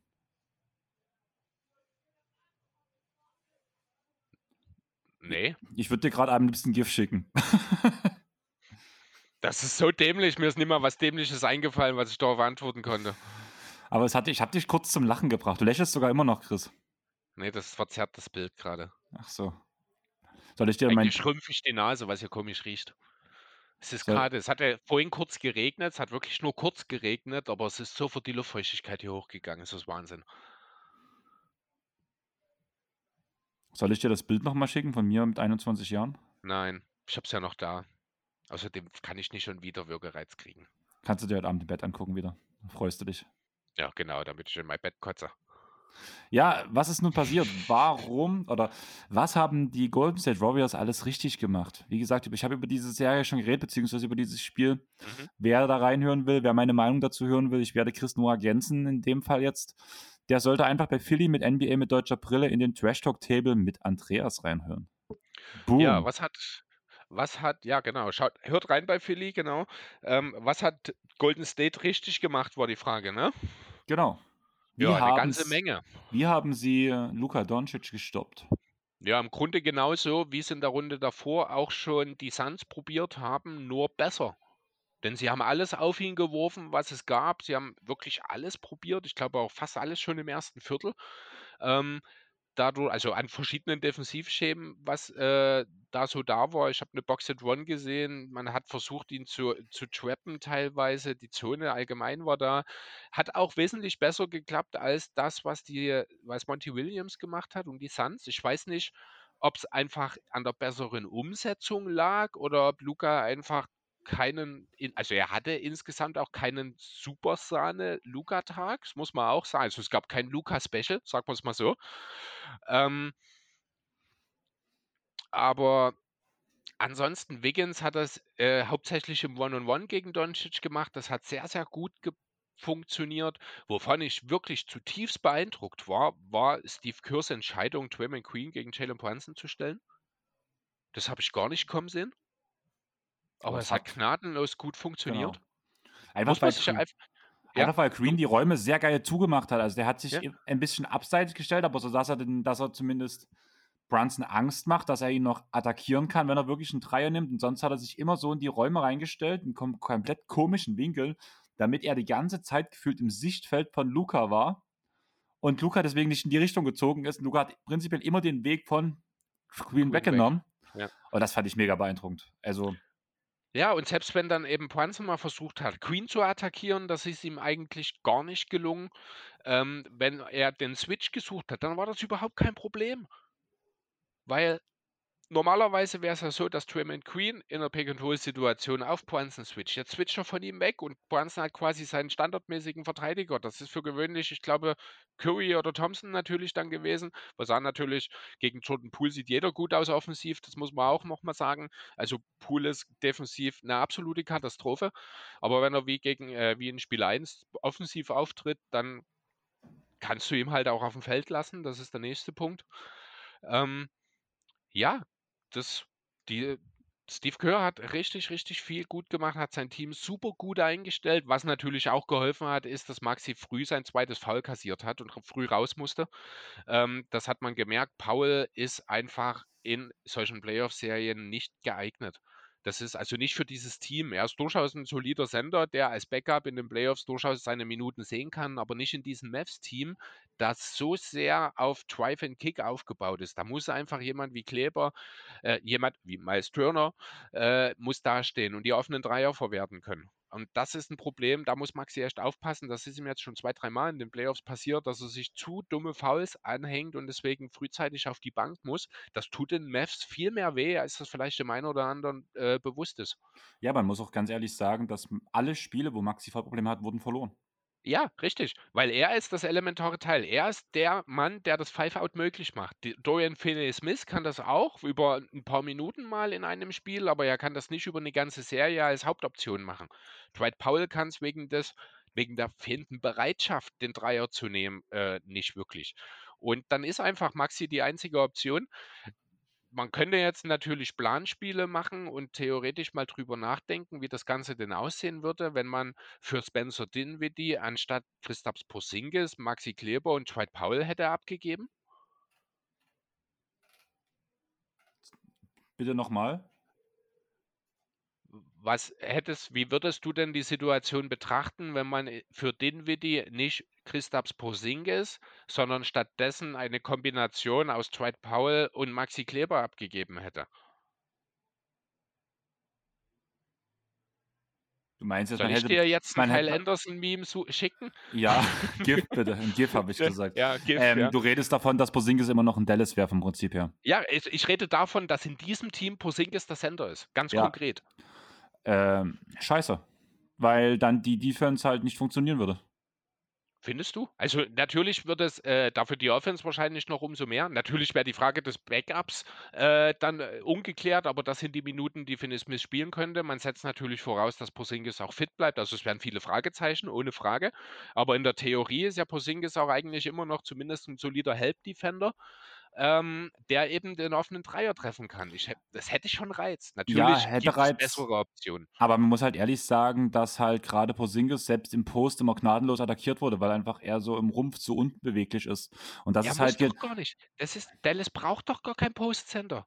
Dallas Ich rede von der Defense gerade. Er wurde von so, Post-Sendern Entschuldigung, attack ja. attackiert, auch Ja, von stimmt. nicht so guten Post-Sendern und hat da keine richtigen Lösungen gefunden, hat sich sogar rumschieben lassen, weil einfach seine Rumpfstabilität so kacke war, in Anführungsstrichen. das- und das, ist das halt, ein- stimmt. das ist halt ein Punkt, den Maxi, obwohl er nicht den Körperbau eigentlich dafür haben sollte, was er für seine körperlichen Verhältnisse sehr gut macht, weshalb er halt zum anderen auch gegen den DeAndre Ayton vergleichsweise echt gut aussah, muss man ganz ehrlich sagen. Und das ist eine Sache, die dir danach völlig abgeht in der Defense. Und deswegen sehe ich halt den, den defensiven Einfluss von Maxi so gravierend, dass dieser Deal andersrum wahrscheinlich schlechter aussehen würde, trotz der ganzen Fragezeichen, also wenn man die ganzen Fragezeichen wegnimmt Mhm. um Porzingis. Einfach weil das Teamkonstrukt, so wie es jetzt ist, es ist zwar nicht dieses Überteam mit den ganzen großen Stars, aber jeder hat seine klare Rolle, jeder weiß genau, wie er funktioniert und welche Aufgabe er hat. Und diese eine Aufgabe ist eigentlich Maxi der Einzige, der, der, das erfüllen kann, was auch der Grund ist, warum Dwight Powell so gut wie unspielbar ist. Weil stell dir mal vor, du hättest keinen Maxi Kleber in dem Kader, du würdest defensiv untergehen, weil Porzingis wahrscheinlich mit den Aktionen, wo Powell versagt, noch schlimmer umgehen würde als Powell selbst. Richtig, genau, das ist ja das, was ich meine. Aber lass uns mal kurz über jemanden aus de, äh, von den Mavs reden, der ja in den Playoffs noch gar nicht aktiv war bisher. Wie würdest du dich denn anstelle von Tim Hardaway Jr. aktuell fühlen? Du bist verletzt, ne? Du hast letztes Jahr eine solide Serie gespielt, du warst ein wichtiger Spieler, man hat es aber nicht geschafft, die erste Playoff-Runde zu übersteigen. Jetzt bist du verletzt, dein Team spielt seit Februar überragend auf, hat es jetzt bis in die Conference Finals geschafft. Du hast noch zwei Jahre Vertrag und jetzt bist, s- musst du das Ganze von draußen ansehen. Wie würdest du das, wie, was würde das mit dir machen? Also ich würde sehr ins Grübeln kommen. Ich habe heute auch die, äh, gestern die Aussage zu Philly halt auch gebracht, dass dir ein Tim Hardaway Jr. klar immer gute Bench Production bringen kann, beziehungsweise auch als Starter halt gut funktionieren kann, aber mindestens genauso viele Spiele, wie er dir gewinnt, verliert er dir halt auch, weil er dann mal einen schlechten Tag beim Werfen hat, weil er in der Defense unterirdisch ist und so weiter und so fort. Das sind die ganzen Punkte. Die Offense funktioniert schon mit Luca. Die Offense findet schon seine die freien Würfe und das kann auch, wie man gesehen hat, Frank Ntilikina kann sogar mal seinen freien Wurf treffen und in der Defense gut aussehen. Das Mhm. Problem ist bloß, dass dir ein Tim Hardaway Jr. eine klare Schwachstelle in der Defense gibt und in 50 50% der Spiele nur, oder sagen wir mal in 70% der Spiele nur einen sehr guten offensiven Abend. Das hast du in Spencer Dinwiddie gerade genauso, bloß dass er in der Defense wesentlich besser als Hardaway ist, auch wenn er kein Überverteidiger ist. Ja, und er passt auch besser äh, mit seinem Spielstil hinein, denn das muss man ja auch deutlich, ich habe schon gesagt, Drive and Kick. Ähm, das ist jetzt auch nicht unbedingt das Spiel von Hardaway. Er hat übrigens nicht noch zwei Jahre Vertrag, sondern noch drei sogar. Allerdings einen guten Deal, denn der ist absteigen. Diese Saison 21 Millionen, in 24, 25 nur noch etwas mehr als 16 Millionen. Also da haben die Mavs einen guten Deal gemacht. Der wäre auf jeden Fall tradebar. Ähm, Das, darf ich? Ja. Das Ding, was ich halt sehe, ähm, das klang gerade so sehr negativ, was du Hardaway Jr. mit dem Ausscheiden in der ersten Runde entgegengeworfen hast. Man muss halt ehrlich, sa ehrlich sagen, das Team hatte nicht so viel Unterstützung. So, also zum einen mussten sie zweimal gegen die Clippers ran, die das perfekte Matchup gegen, diese, gegen dieses Team der Mavs sind. Zum anderen hatte Brunson noch nicht diesen Schritt gemacht. Maxi Kleber hatten den Serien unterirdisch gespielt und so weiter und so fort. Also Dwight Powell hat keine gute Saison gespielt. Boban musste Minuten gehen. Wenn Boban in den Playoffs Minuten gehen muss, weil der Rest des Kaders nicht funktioniert, ist das, glaube ich, schon ein Eingeständnis, dass alles andere scheiße ist einfach. Und für das Ausscheiden war Hardaway Jr. bei Weitem nicht allein zuständig oder er ist nicht der Hauptgrund. Man muss einfach sagen, das Team hat sich gerade in dieser Saison, auch mit diesem neuen Trainer, was wir vor der Saison nie erwartet hätten, Ja. extrem weiterentwickelt und vor allem eine defensive Identität gefunden, die ich mit diesen Spielern nie gesehen hätte. Und gerade auch, was ein Reggie Bullock, wie man jetzt ihn jetzt nennen soll. Hast du das mitbekommen? wie Ja. Sonst? Was? Ich Na, du nicht, was sagst, du meinst du? sagst ja immer, also wir sagen ja immer Reggie Bullock. Mhm. Und der hat sich jetzt offiziell in einem Interview, ich weiß nicht, ob es Postgame war oder sowas, hat er gesagt, er wird Bullock ausgesprochen. Nicht Bullock, so. sondern Ah, das okay, O, also die das O. Betonung, au- die Betonung auf das O. Genau, Bullock. Das genau. klingt aber bescheuert. Dafür Ja. musst du in der entsprechenden Gegend aufgewachsen sein. Das ist wie dieses TH. Wenn du es nicht dein Leben lang sprichst, dann sagst du es einfach nicht so. Dann ist Ja. dein Mund gar nicht dazu in der Lage. Ja, aber auf jeden Fall hat er sich darüber beschwert, dass er nicht so genannt wird. Finde ich Äh, auch sehr so, lustig. so ein Interview möchte ich bitte mal von Frank Nilikina oder so. Oh ja, warte mal, ich mal ganz kurz. Reggie Bullock, der ist jetzt sechs Jahre in der Liga und das hat ihn sechs Jahre lang nicht, acht Jahre in der Liga und das hat ihn acht Jahre lang nicht gestört. Ja, mag auch sein. Vielleicht hatten auch das schon immer gestört, aber jetzt ist er endlich auf der Bühne und das muss man ja auch sagen. Er ist ja als Spieler selbst auch noch nie dort gewesen.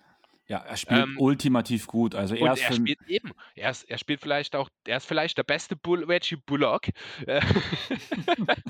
Äh, also da, ich versuche es am besten gar nicht, weil ich krieg's nicht richtig hin, aber er ist, um das kurz zu beenden, er ist wahrscheinlich ja, der beste Reggie aller Zeiten, oder? ja, also also in seiner Familie, ja, also was ich finde das überragend und ich finde ihn sogar in der Serie gegen die Suns sogar fand ich ihn besser als Brunson, weil er einfach der wichtige Verteidiger ist, der halt das ganze Defensivkonstrukt ähm, zusammenhält.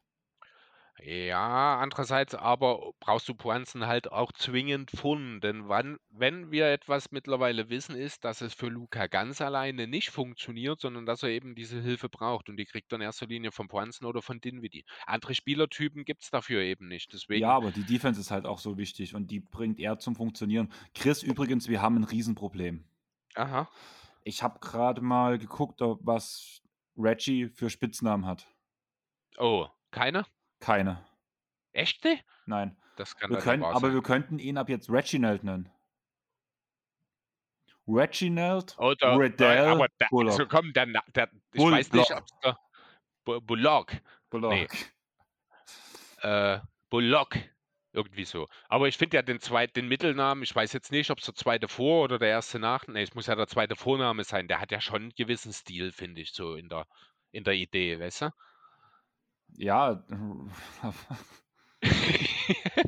weißt du, ich was ich meine? ganz ehrlich, ich glaube, wenn wir den Namen versuchen auszusprechen, wird er auch bei uns sagen, das wird nicht so ausgesprochen. Äh, Wydell. Bin du ich mir sogar relativ sicher, ja. Okay, also Könnte aber auch damit zusammenhängen, dass ich in meiner alten Firma so genannt wurde. Okay.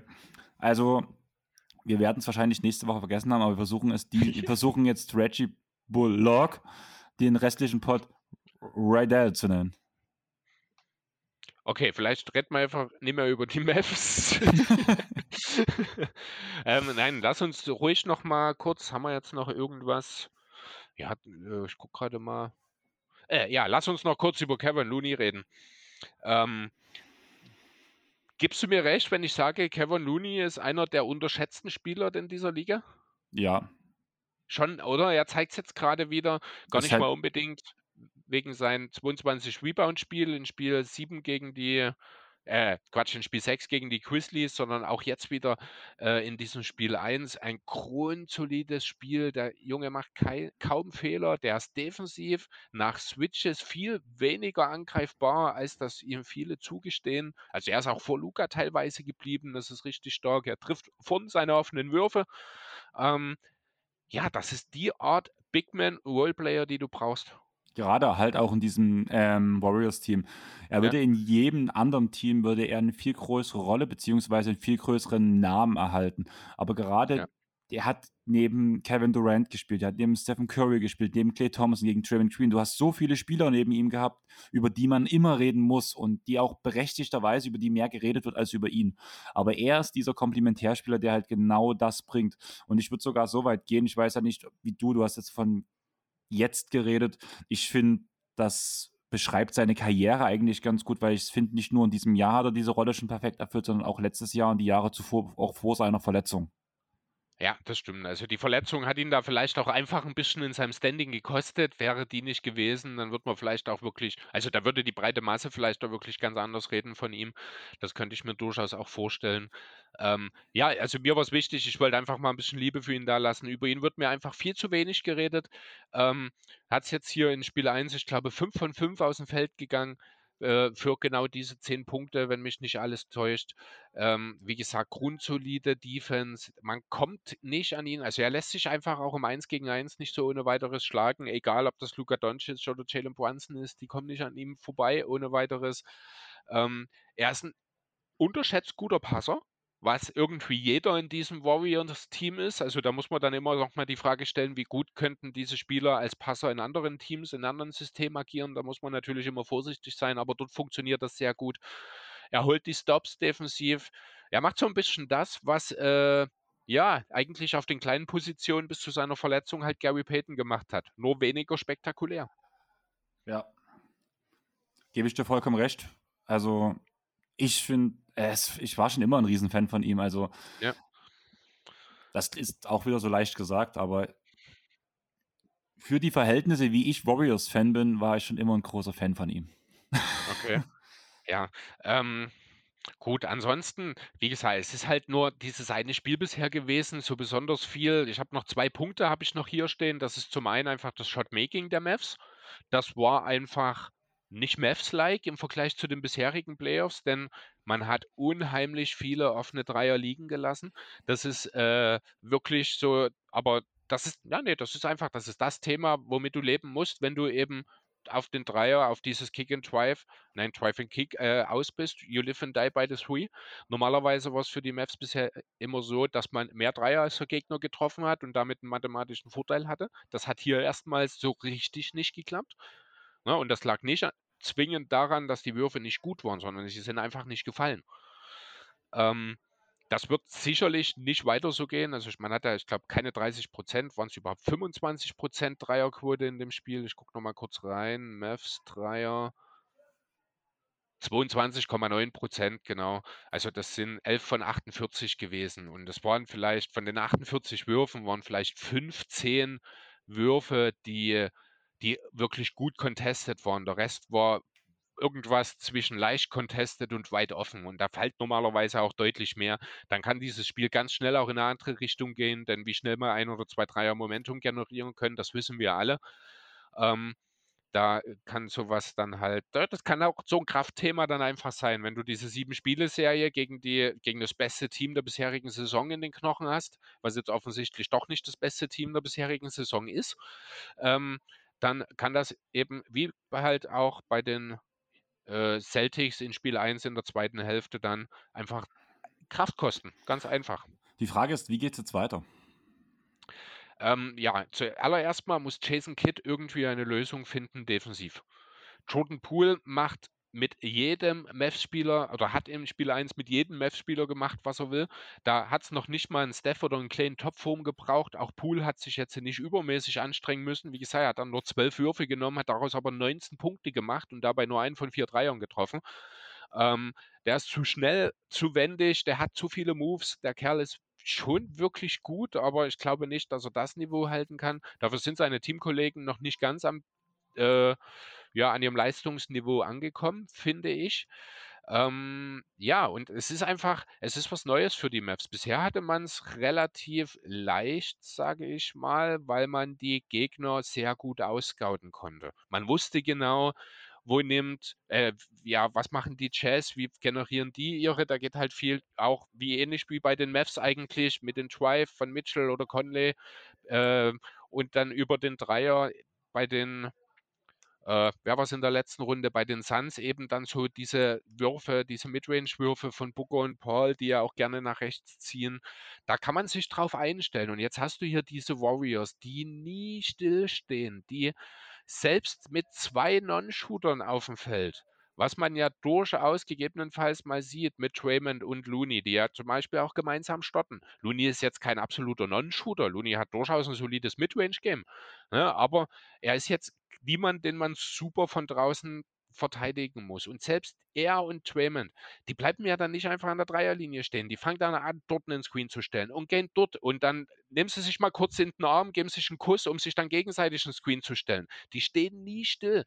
Ähm, du musst dort, also ich wüsste, ich bin froh an der Stelle, dass ich kein Basketballcoach bin, weil das ist so ein System. Du musst ja im Grunde deinen Spielern beibringen, vorauszusehen, wo die Gegner auftauchen. Das Ding ist halt, das ist so eine Frage der Philosophien, während ähm, die Mavs sehr, mit sehr viel Ballbesitz spielen und sehr langsam spielen, den Ballvertrag sehr langsam bringen, sind ja die Warriors wirklich Run and Gang. Sobald halt irgendwo auch nur ein halbwegs freier Wurf ist, tut halt Steph oder ähm, Pool abdrücken. Oder Clay. Ja, Clay sogar ein bisschen zu viel, muss man ja wirklich die ganzen Playoffs Moment. Momentan noch, ja. Und die Frage ist halt, wer kriegt da am ehesten sein System auf das gegnerische Team gezwungen? Und das ist halt dann am Endeffekt das Team, was auch gewinnt, muss man ganz ehrlich sagen. Weil die Warriors sind ineffektiv, wenn sie langsam spielen, weil sie nicht genug Würfe loskriegen, um den rein punktuellen Vorteil zu erlangen, während die Mavs halt auf Geschwindigkeit zu viele Turnover begehen. Die Sache ist jetzt halt auch einfach, ich weiß nicht, ob du es schon gelesen hast, aber im Laufe des Tages kam raus, dass wahrscheinlich Luka Doncic jetzt in der Nacht von Donnerstag auf Freitag bei uns, beziehungsweise, ja, das ist Freitag auf Samstag ja danach, nee, Donnerstag auf Freitag auch in Amerika, hat Luca sehr schlecht geschlafen, hat wahrscheinlich die ganze Nacht nicht geschlafen, so, das, wegen, ja. wegen Grippe wahrscheinlich oder Grippesymptome, es ist kein Corona. Aber ihm muss es richtig dreckig gehen. Kam jetzt auch von, vom Team intern sogar schon mal eine Meldung. Und die Frage ist halt, ob er überhaupt die nach, äh, heute spielen wird. Und das könnte halt schon so ein bisschen ein vorentscheidender Punkt sein, muss ich ganz ehrlich sagen. Oder er packt halt. Ich, oder er. ich Flu-Game? Ich wollte gerade sagen, oder er packt Dirks Flu-Game aus. ja, genau. Weil auch das würde zu den 2011er passen. Ja, genau, das hat man ja auch diese Woche. Ähm, genau, es ist ja so ein Hauch von 2011, wird er durch, durch Dallas. Wie habe ich es formuliert? Ein, ein halbwe äh, nein, ein eigentlich unathletischer Europäer mit außergewöhnlichen Fähigkeiten äh, führt ein total unterschätztes Team bis in die Conference Finals so ungefähr, ne? Ja. Oder womöglich ja noch darüber hinaus. Und jetzt haben wir das Flu-Game. Also es sollte eigentlich erst in den Finals kommt, kommen. Ja. ja, vielleicht macht er dort nach eins oder so, wer weiß. Er will ja besser sein als Dirk, von daher. Dann muss er zwei machen, das stimmt. mindestens ja. zwei Flu-Games kommen.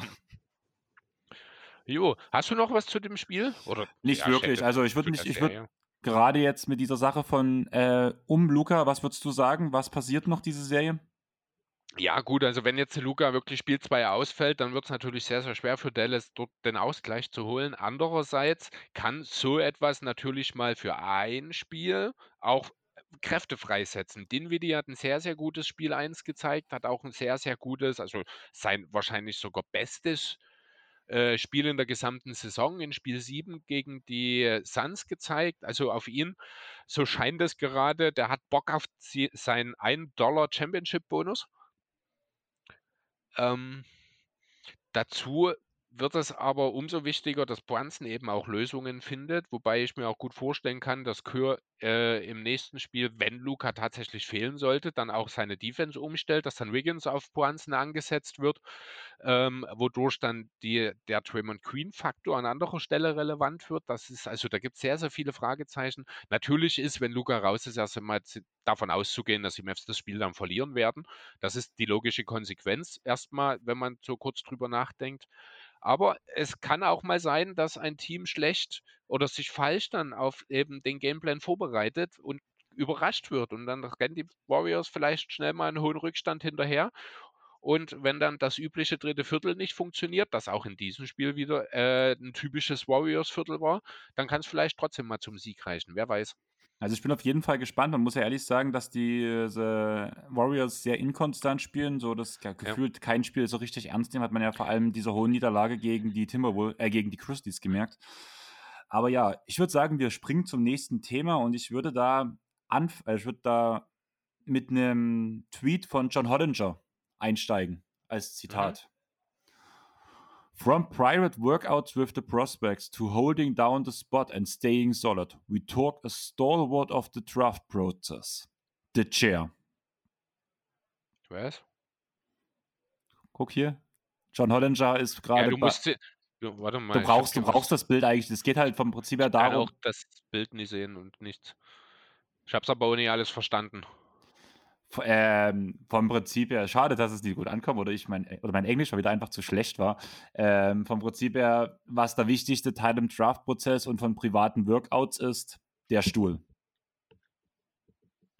Okay.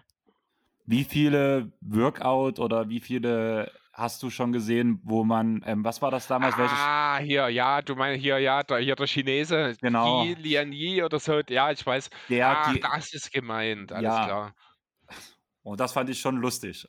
Okay, ja. Ja, Nicht, der Stuhl halt. nicht lustig? Oder ist mein, oder ist mein Anspruch einfach Es so ist, gering? nee, es ist einfach so, dass Witze, wenn man so erklären muss, nicht mehr witzig sind. Okay. Ich fand ihn lustig. Extra rausgescreenshottet und dann lachst du nicht, Chris. Aber ja, die NBA Draft, es wurde, es wurden Kugeln gezogen. Ja, Jetzt, ja, wurden. Ich wollte dir nur zustimmen, ach so. Entschuldigung. Ja, und die Magic sind der große Gewinner. Genau. Beziehungsweise der größte Gewinner kann man ja eigentlich von den Sacramento Kings reden, die am weitesten nach vorn gestoßen sind. Ja, stimmt natürlich, wenn du als an 4 landest. Allerdings habe ich jetzt schon so ein bisschen gehört, dass wohl der Pick 4 auch mal wieder der erste Loser-Pick sein könnte, was wiederum perfekt in die Historie des Sacramento Kings passt. Ich wollte gerade Also man sagen, redet von einem Drei-Spieler-Draft, will ich damit ich, äh, sagen. ich wollte gerade fragen, liegt das, dass das ein Loser-Pick ist, weil die Sacramento Kings die Nummer 4 draften oder weil es eine äh, Drei-Spieler-Draft ist? Äh, ja, in dem Fall passt halt zufällig alles zusammen. Ja, genau. Aber die Magic, äh, wie gesagt, also an 1. Die Rockets habe ich jetzt schon gehört, wären durchaus bereit, über ihren dritten Pick auch zu reden. In Sachen Tra äh, Trade-Angebote. Angeblich wurden da auch schon Gespräche geführt in Richtung DeAndre Ayton. Nur mal so, um Aha. das Thema vom Anfang nochmal Ja, aufzugreifen. gut, wenn du natürlich einen Chad Holmgren an 3 noch kriegen kannst. Zweifle ich, aber ein Jabari Smith ist Aber, auch nicht so aber schlecht. Ja, aber das ist halt, das würde trotzdem die Suns zurückwerfen. Die Suns sind im totalen Win now. Ähm, und da gibst du einfach nicht für einen Draft-Pick einen, einen der drei besten Spieler im Team ab. Das machst du einfach nicht. Ja, gebe ich dir auch recht, aber ich fand es lustig, dass, weil als diese Nachricht auch rauskam, sage ich mal so. Ja. Aber es ist logisch, dass gerade so ein Team wie die Rockets es probieren, an Spieler wie DeAndre Ayton ranzukommen.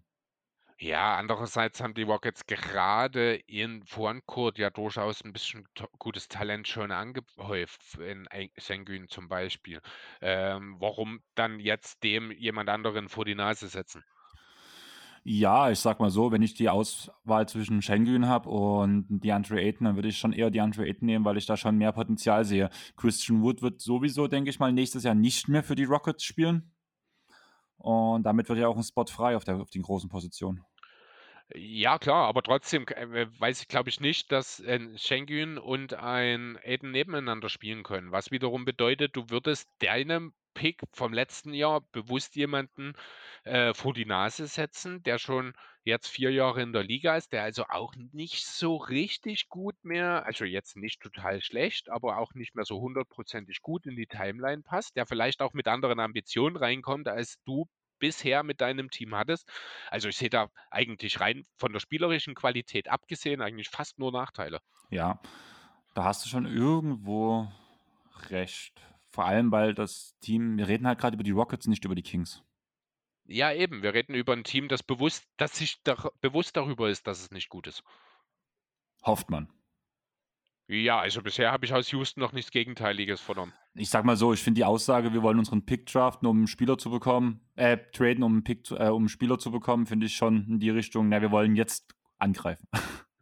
Naja, man muss natürlich jetzt, man hat Jalen Queen, man hat äh, ein, zwei, drei, vier weitere gute junge Spieler. Du musst jetzt natürlich auch irgendwann anfangen, das ist das, was auch die Sander eigentlich schon langsam machen müssen.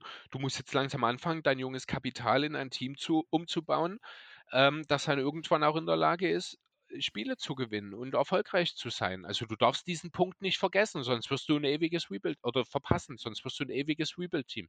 Ich finde schön, dass du gerade die Thunder ins Spiel gebracht hast, weil sie einfach das zwei äh, an Pick 2 stehen. Das ist das letzte Team von den drei schlechtesten, die wir noch nicht erwähnt haben.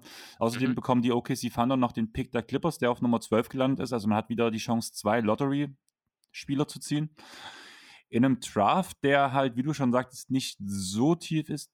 Du hast halt diese Top 3 mit Jabari Smith, ähm, Chad Holmgren und wie heißt er? Keine Ahnung. Also ich bin noch gar nicht im Draft-Game drin. Also, dass ich Holmgren kenne, ist schon fast ein Wunder. Und Jabari Smith, also die beiden Namen kenne ich. 22. Der andere Name sagt dir bestimmt auch was. Kann sein. Ich, da musst du dann halt mal ganz kurz. NBA Mock Draft. Ah. Kann ja so lange nicht dauern, wie du das machst. Ja, mein Internet ist halt langsam. Nee, du bist langsam. Chat Holmgren, Paolo Panchero. Paolo Banchero, genau. genau. der sagt dir auch was, oder? Ähm, ja, aber tatsächlich nur vom Namen her. Also wie gesagt, ich habe mich mit Holmgren, von Holmgren und Smith habe ich schon ein bisschen was gelesen und mir auch angeschaut, einfach weil die medial ein bisschen bekannter sind von den anderen. Ich habe vielleicht ein paar Namen schon mal, Jaden Ivy zum Beispiel oder Keegan, nee, Murray nicht. Äh, aber insgesamt habe ich eigentlich noch gar keinen so richtigen Plan von dem Jahrgang. Weil ich Ja. als Sixers-Fan auch gar nicht muss. Ja, was soll ich als Clippers-Fan sagen? Also, was ich mir halt aneigne, sind die Sachen, die bei jeden Tag NBA kommen oder ähm, in dem im Ga Gathering Review Pod von Dennis Jansen, der dann rie, also wer sich für Draft ähm, in, für die Draft interessiert, auf jeden Fall Gathering Intel. Genau, Dennis war ja auch in der Vergangenheit ein, zwei Mal schon bei uns und hat die Draft Coverage mit äh, abgedeckt. Also von daher könnt ihr auch euch von seinen Qualitäten in unseren alten Pods überzeugen und dann, ja, kann ich mich da nur anschließen. Hört da rein, das ist ein absoluter Fachmann, der Dennis, wenn es um Drafts Genau. geht. Ich würde dich einfach darum bitten, wenn wir danach da die Folge droppen, wir würden einfach mal in unsere Shownotes den Link zum Dennis sein Pod Gathering Intel mit dazu knallen. Da können die Leute, die sich mit dem Draft beschäftigen, einfach mal reinhauen, äh, reinhören. Er hat auch schon eine Folge aufgenommen, nachdem die äh, Verlosung der jeweiligen, wer an welcher Stelle picken darf, die Draft-Lotterie halt stattfand, hat er schon so ein paar Hörerfragen und sowas beantwortet, wer an welches Team passt, wo, wie was hingeht und sowas. Das ist sehr informativ, deswegen würde ich euch da empfehlen, auf jeden Fall reinzuhören. Jo, ich hätte noch ein kleines Thema. Oder äh, warst du fertig? Entschuldigung. Ja, war ich. Also mir Ja. wäre halt wichtig, dass wir halt das einfach erstmal dort reinschmeißen, weil es gibt in Deutschland wahrscheinlich neben Torben Abelhardt keinen besseren Draft-Experten als Jan Dennis. Ja, Und selbst Torben tut eigentlich fast immer auf Dennis verweisen, also von daher. Ja, genau. Also einen kleinen Punkt habe ich noch. Das ist die Frage, was wird aus Kyrie Irving? Ich weiß gar nicht mehr genau. Haben wir letzte Woche kurz drüber geredet oder hatten wir es dann doch nicht gemacht? Wir hatten das Zitat gebracht, dass ähm, Ach ja, ähm, äh, dass Sean Marks jemanden will, der sich committet und sowas, ne? genau. Ja, genau. Ja, er hat jetzt wohl noch mal was gesagt und zwar, äh, ja, hier will er halt Spieler haben, die ein Teil von etwas sein wollen, was größer ist als sie selbst. Es ist ein Teamsport. Es geht nicht um die Individuen. Wir wollen, dass die Leute aus den richtigen Gründen hier sind. Jungs mit gutem Charakter, die ihre Rolle akzeptieren. Wir wollen Drama vermeiden. Wir wollen Ablenkungen vermeiden. Die vergangenen paar Jahre haben unsere Jungs negativ beeinflusst. Ob das jetzt an den Erwartungen oder äußeren Umständen lag. Also im Grunde hat er einen Anti-Calvi-Monolog geführt, um am Ende zu sagen, wir setzen uns bald zusammen und ich freue mich mit ihm zu verhandeln. Ja. Und das Lustige ist halt einfach, wenn wir jetzt mal so, man muss ja wirklich sagen, KD hat ja in den letzten Jahren der sehr gute Schritte nach vorn gemacht. Nimm den KD von vor vier Jahren noch mit in dieses Thema rein, da kannst du ja Thema Drama, vor allem wenn ich da an gewisse Internet-Tweets denke, schon ein Fass aufmachen und danach auch die ganze Ka äh, Ben Simmons-Thematik ist ja auch nicht so die einfachste, sage ich mal so. Auch wenn jetzt äh, mittlerweile klargestellt wird, dass er am Rücken operiert wurde, von daher ist alles logisch, dass es halt. Angeblich, Entschuldigung, angeblich, ich weiß nicht, was dran ist. Ich habe es erst einmal nur gesehen, ich habe hab auch keine Quelle verifiziert, aber angeblich hat man im Brooklyn langsam auch schon wieder die Schnauze voll von Ben Simmons und versucht ihn womöglich noch im Sommer, wenn es, äh, wie gesagt, ich weiß nicht, ob was dran ist, eventuell wieder abzugeben. Kann ich mir nicht vorstellen, weil du kriegst für ihn einfach gar nichts. Ja, aber du kannst immer noch versuchen, einen der Picks, den du aus Philly bekommen hast, mit abzustoßen und einen brauchbaren Spieler zu kriegen, dann hättest du aus Harden immer noch Gewinn gemacht. Zumindest. Ah, Glaube ich Also nicht. Ich denke schon, Schwierig, ohne Frage, solange Simmons nicht auf dem Parkett steht und das wird auch in, zu Beginn der Regular Season wahrscheinlich noch nicht der Fall sein, müssen wir wahrscheinlich nicht über einen Trade reden, wird wahrscheinlich keiner passieren. Denn solange Simmons nicht spielt, tut sich, ich glaube, keiner dieses Risiko an. Okay, aber was machen wir jetzt mit Kyrie? Weil Kyrie ist ja nun wirklich vorm Abstoßen oder vorm Behalten. Ja, also grundsätzlich hat er auch noch eine Spieleroption über 36,5 Millionen, die er ziehen kann, um das ganze Thema auf nächstes Jahr zu verschieben. Er will natürlich gerne einen langfristigen Vertrag und finanzielle Sicherheit. Eigentlich hat er aber auch früher schon mal gesagt, dass er mit 30 seine Karriere beenden will. Er ist 30. Also ich, ich gebe keinen großen, aber ich gebe auch dieser Option immer noch einen kleinen Platz in meinen Gedanken, weil wir einfach von Kyrie Irving reden und nichts ausschließen können.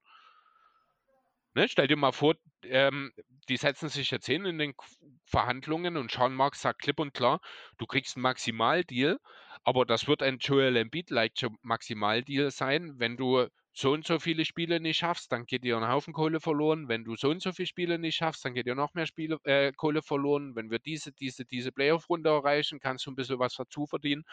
Ähm, kann mir gut vorstellen, dass John Marks in diese Richtung geht, einfach um dieses Commitment, was er auch einfordert, was er ja in diesem Interview äh, genannt hat, um das eben auch wirklich mit Taten zu untermauern. Denn er geht hier natürlich auch, er spielt ein Stück weit auch mit seiner äh, ja, Credibility. Aber wenn wir jetzt mal ehrlich sind, eigentlich finde ich diese Idee, die du jetzt gerade aufbringst, die halt vielleicht John Morgs umsetzt, echt genial, auch selbst für Kyrie, sag, für, auch für Kyrie, sage ich mal so, weil Kyrie hat bewusst sich nicht impfen lassen, hat gesagt, wenn mich das Geld kostet, dann ist das okay für ihn. Genau. Und wenn das in den Klauseln drin ist, dann sagt Kyrie vielleicht auch so, naja, ich kann mir das und das Spiel rausnehmen, das traue ich ihm wirklich auch zu. Aber das wiederum ist ja das, was Marx eigentlich nicht will. Ja, genau, aber mir geht es also, halt darum, wenn halt, ja. da lass mich kurz ausreden. Ähm, Marx spart da, oder der Owner der Suns, äh, der Netz spart dadurch ja, Geld im Endeffekt. Und, ja, und klar wird er damit Kyrie unter Druck setzen, dass er möglichst viele Spiele spielt. Aber Kyrie wird sich bei jedem Aussetzen zumindest damit bewusst sein, ich verliere hier Geld. Und wenn ihm das Geld das wert ist, wie zum Beispiel puncto Corona, dann ja. würde er das wahrscheinlich trotzdem ausnutzen, wie zum Beispiel, wenn seine Schwester Geburtstag hatten, die in einer Bowlingbahn oder sowas feiert oder wo auch immer danach der nächste Geburtstag stattfinden wird. Aber, aber das ist ja genau das, was Marx eigentlich nicht will. Er sagt ja ganz ehrlich, ich will Leute, die sich committen, eigentlich müsste, müsste er sagen, ich gebe dir ein Minimum, also völlig übertrieben formuliert jetzt natürlich, ich gebe dir einen Minimumvertrag und Calvi muss vor Freude im Eck springen. Das ist das, was Sean Marx eigentlich will. Das wird natürlich nie passieren. Das wird auch mit jedem Vertrag unterhalb des Maximums nicht passieren. Aber es wird halt auch nicht bei einem Maximalvertrag funktionieren oder passieren. Denn bei, wir reden über Kyrie Irving. Genau, bei einem Maximalvertrag ohne Klauseln, muss man dazu ganz ehrlich sagen. Egal, egal. Du hast doch gerade selber beschrieben, warum diese Klauseln nicht funktionieren. Ich denke aber, dass trotzdem genauso passieren wird. Ja, weil es alternativlos ist. Genau. Also es ist, sagen wir mal so, es ist die beste Option in einer für alle Seiten sehr, sehr schwierigen Situation. Ja, Stimme ich dir zu. Ja. Aber es ist keiner zufrieden damit. Kyrie, weil er sich mit diesem Vertrag ja schon auch ein Stück weit unter Umständen selbst unter Druck setzt. Wenn er ihn so unterschreibt, die Nets, weil sie Kyrie zwar einerseits mit möglichen finanziellen Motiven zum vielleicht dem einen oder anderen Spiel versuchen zu motivieren, aber gleichzeitig eben auch das Risiko gehen, die Kontrolle über ihn mit Hilfe dieser Klauseln quasi komplett in Kyries Hände zu legen, wenn der dann sagt, ja, ich brauche die Kohle nicht, ihr könnt mich alle mal, ich bin der große Pepsi-Guru, ähm, dann taucht er einfach nicht mehr was, auf. was dann, für ein Guru? Der große Pepsi-Guru. Wieso Pepsi? Na, Uncle Two. Ach so, klar, stimmt, sorry. Ja, ja. Keine ja, also ich hab, ich läuft gerade vorbei. Ne, ich äh, ich habe so viele Endorsement-Deals, ich bin gar nicht auf euer scheiß Netzgeld angewiesen. Ne? Und dann taucht er halt nicht mehr auf und kommt, denkt sich dann am Ende der Regular, ja komm, lass uns mal ein bisschen trainieren und in den Playoffs bin ich wieder da. Es ist ja alles nie es ausgeschlossen. Es ist natürlich jetzt auch der wirklich schwarz, äh, der schwarze Peter, wie sagt man? Ich habe es jetzt übertrieben formuliert, schwarz angemalt. Ich, mir fällt gerade das Sprichwort näher ein, ist auch egal. Ähm, aber es ist halt irgendwie, es ist Kyrie. Wenn es jemanden gibt, dem ich das zutraue, dann ist das Kyrie. Ja. Und ja. trotzdem bin ich mir sicher, dass am Ende er langfristig bei den Nets unterschreiben wird. Und wenn es einfach nur aus demselben Grund ist wie bei DeAndre Eden, es gibt keine ansatzweise Chance, dies gleichwertig zu ersetzen. Genau. Denn daran wird es nicht scheitern. Und mit diesem Satz würde ich sagen, beenden wir dieses Thema. Und da kommt gleich noch ein bisschen Werbung hinten dran, weil das der Satz, daran wird es nicht scheitern, ist das Album von Blaufuchs, was am, also was heute gedroppt ist, für euch am Freitag gedroppt ist. Hört mal rein, es ist wunderschön. Und ich freue mich schon, wenn die Vinyl da ist. Und ja, jetzt habe ich noch Werbung für eine Band reingebracht, die ich sehr mag. Jo, dann haben wir es ja eigentlich geschafft, oder? Und Chris, das ist Rock, Punkrock, ne? Aber mhm. die Stimme ist so deutlich, dass es sogar dir gefallen könnte. okay. Kannst du mir ja vielleicht mal zeigen bei Gelegenheit. Ja, hab ich ich habe dir auf jeden Fall schon zwei, drei Songs gezeigt, die fandest du wirklich, glaub, die ersten Singles fandest du nicht so schlecht. Ich habe das komplette Album schon durchgehört. Ein wunderschönes politisches Rockalbum. Es ist sehr schön, es ist sehr gut. Okay. Und ich freue mich schon, wenn ich, wenn ich sie dieses Jahr in Dresden live sehen kann, das erste Mal. Mhm. Sonst würde ich sagen, Chris, hast du noch was? Nee, das war jetzt tatsächlich das Letzte, was ich mir aufgeschrieben habe. Ich habe auch gerade noch mal Handy geguckt, ob ich noch irgendeinen Screenshot habe, über den ich reden will. Äh, ich habe jetzt noch eine Statistik hier gesehen. In Spiel 1 gegen die Warriors hat äh, Luca nur 16,7% an äh, Contested Field Goal Attempts getroffen. Das ist der schlechteste Wert seiner zugegeben noch jungen Playoff-Karriere. Das zeigt aber auch einfach nur noch mal, wie gut die Warriors das gemacht haben. Ja, wollen wir über Rush, und Wondo kurz reden? Ähm, dass er seine Frau mit einer Pistole bedroht hat? Oder seine ja, Ex-Freundin?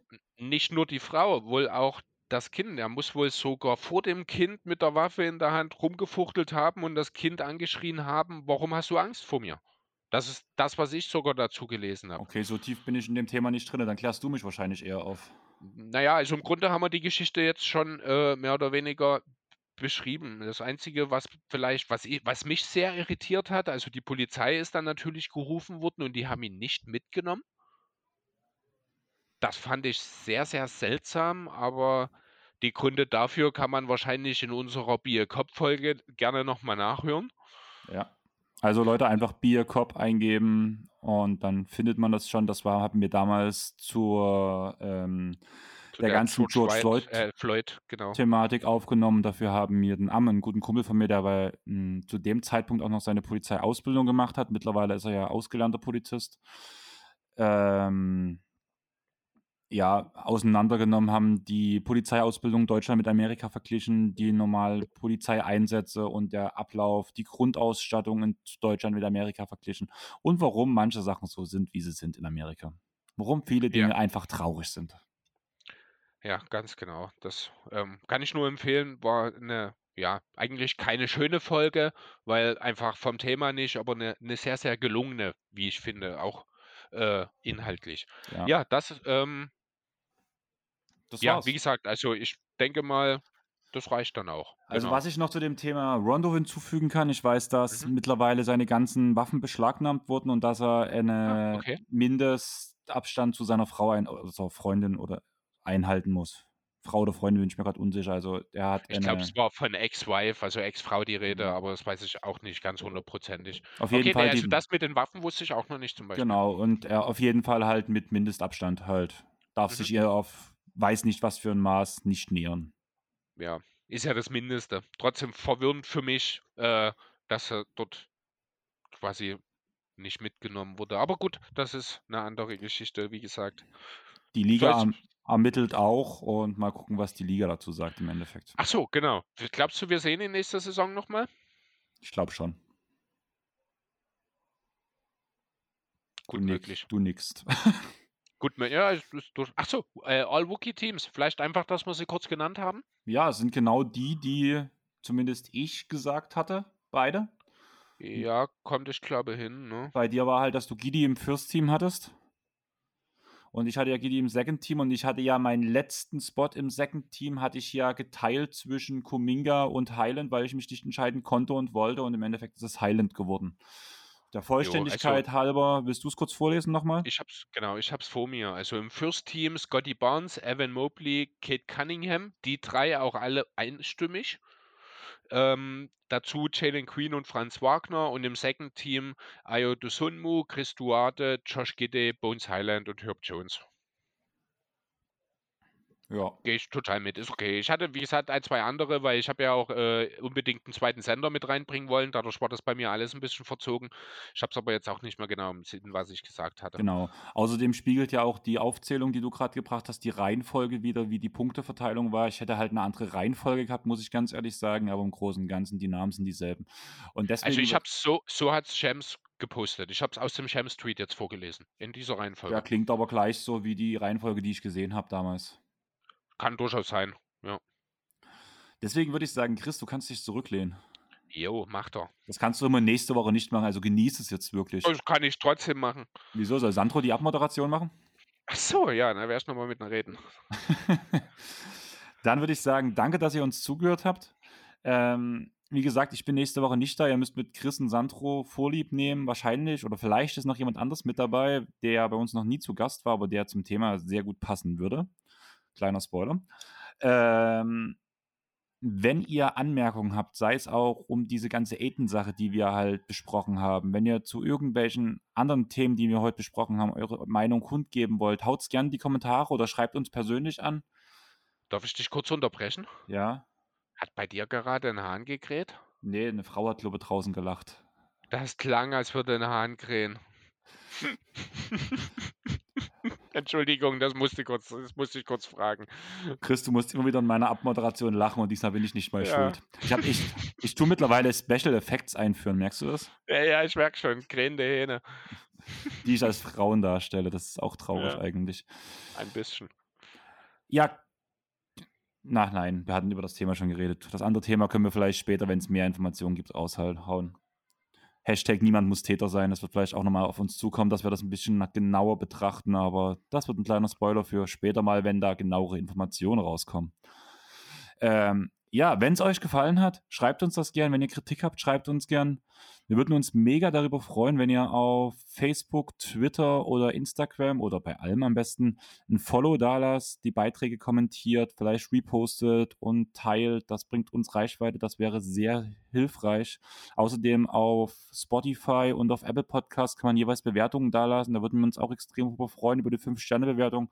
Das bringt uns im Algorithmus nach vorn und vielleicht auch in das ein oder andere Ohr eines neuen Hörers. Wir würden, das wäre auch perfekt für uns. Sonst bei Apple Podcast könnt ihr auch eine kleine Beschreibung reinhauen. Die würden wir dann vorlesen. Dafür gibt es einen Shoutout. Von daher würde ich sagen, wir haben es geschafft. Wir sind mal wieder unter zwei Stunden. Wir haben einen Lauf, Chris, würde ich sagen. Und damit das Ja. auch bleibt, würde ich sagen, tschaußen. Ciao.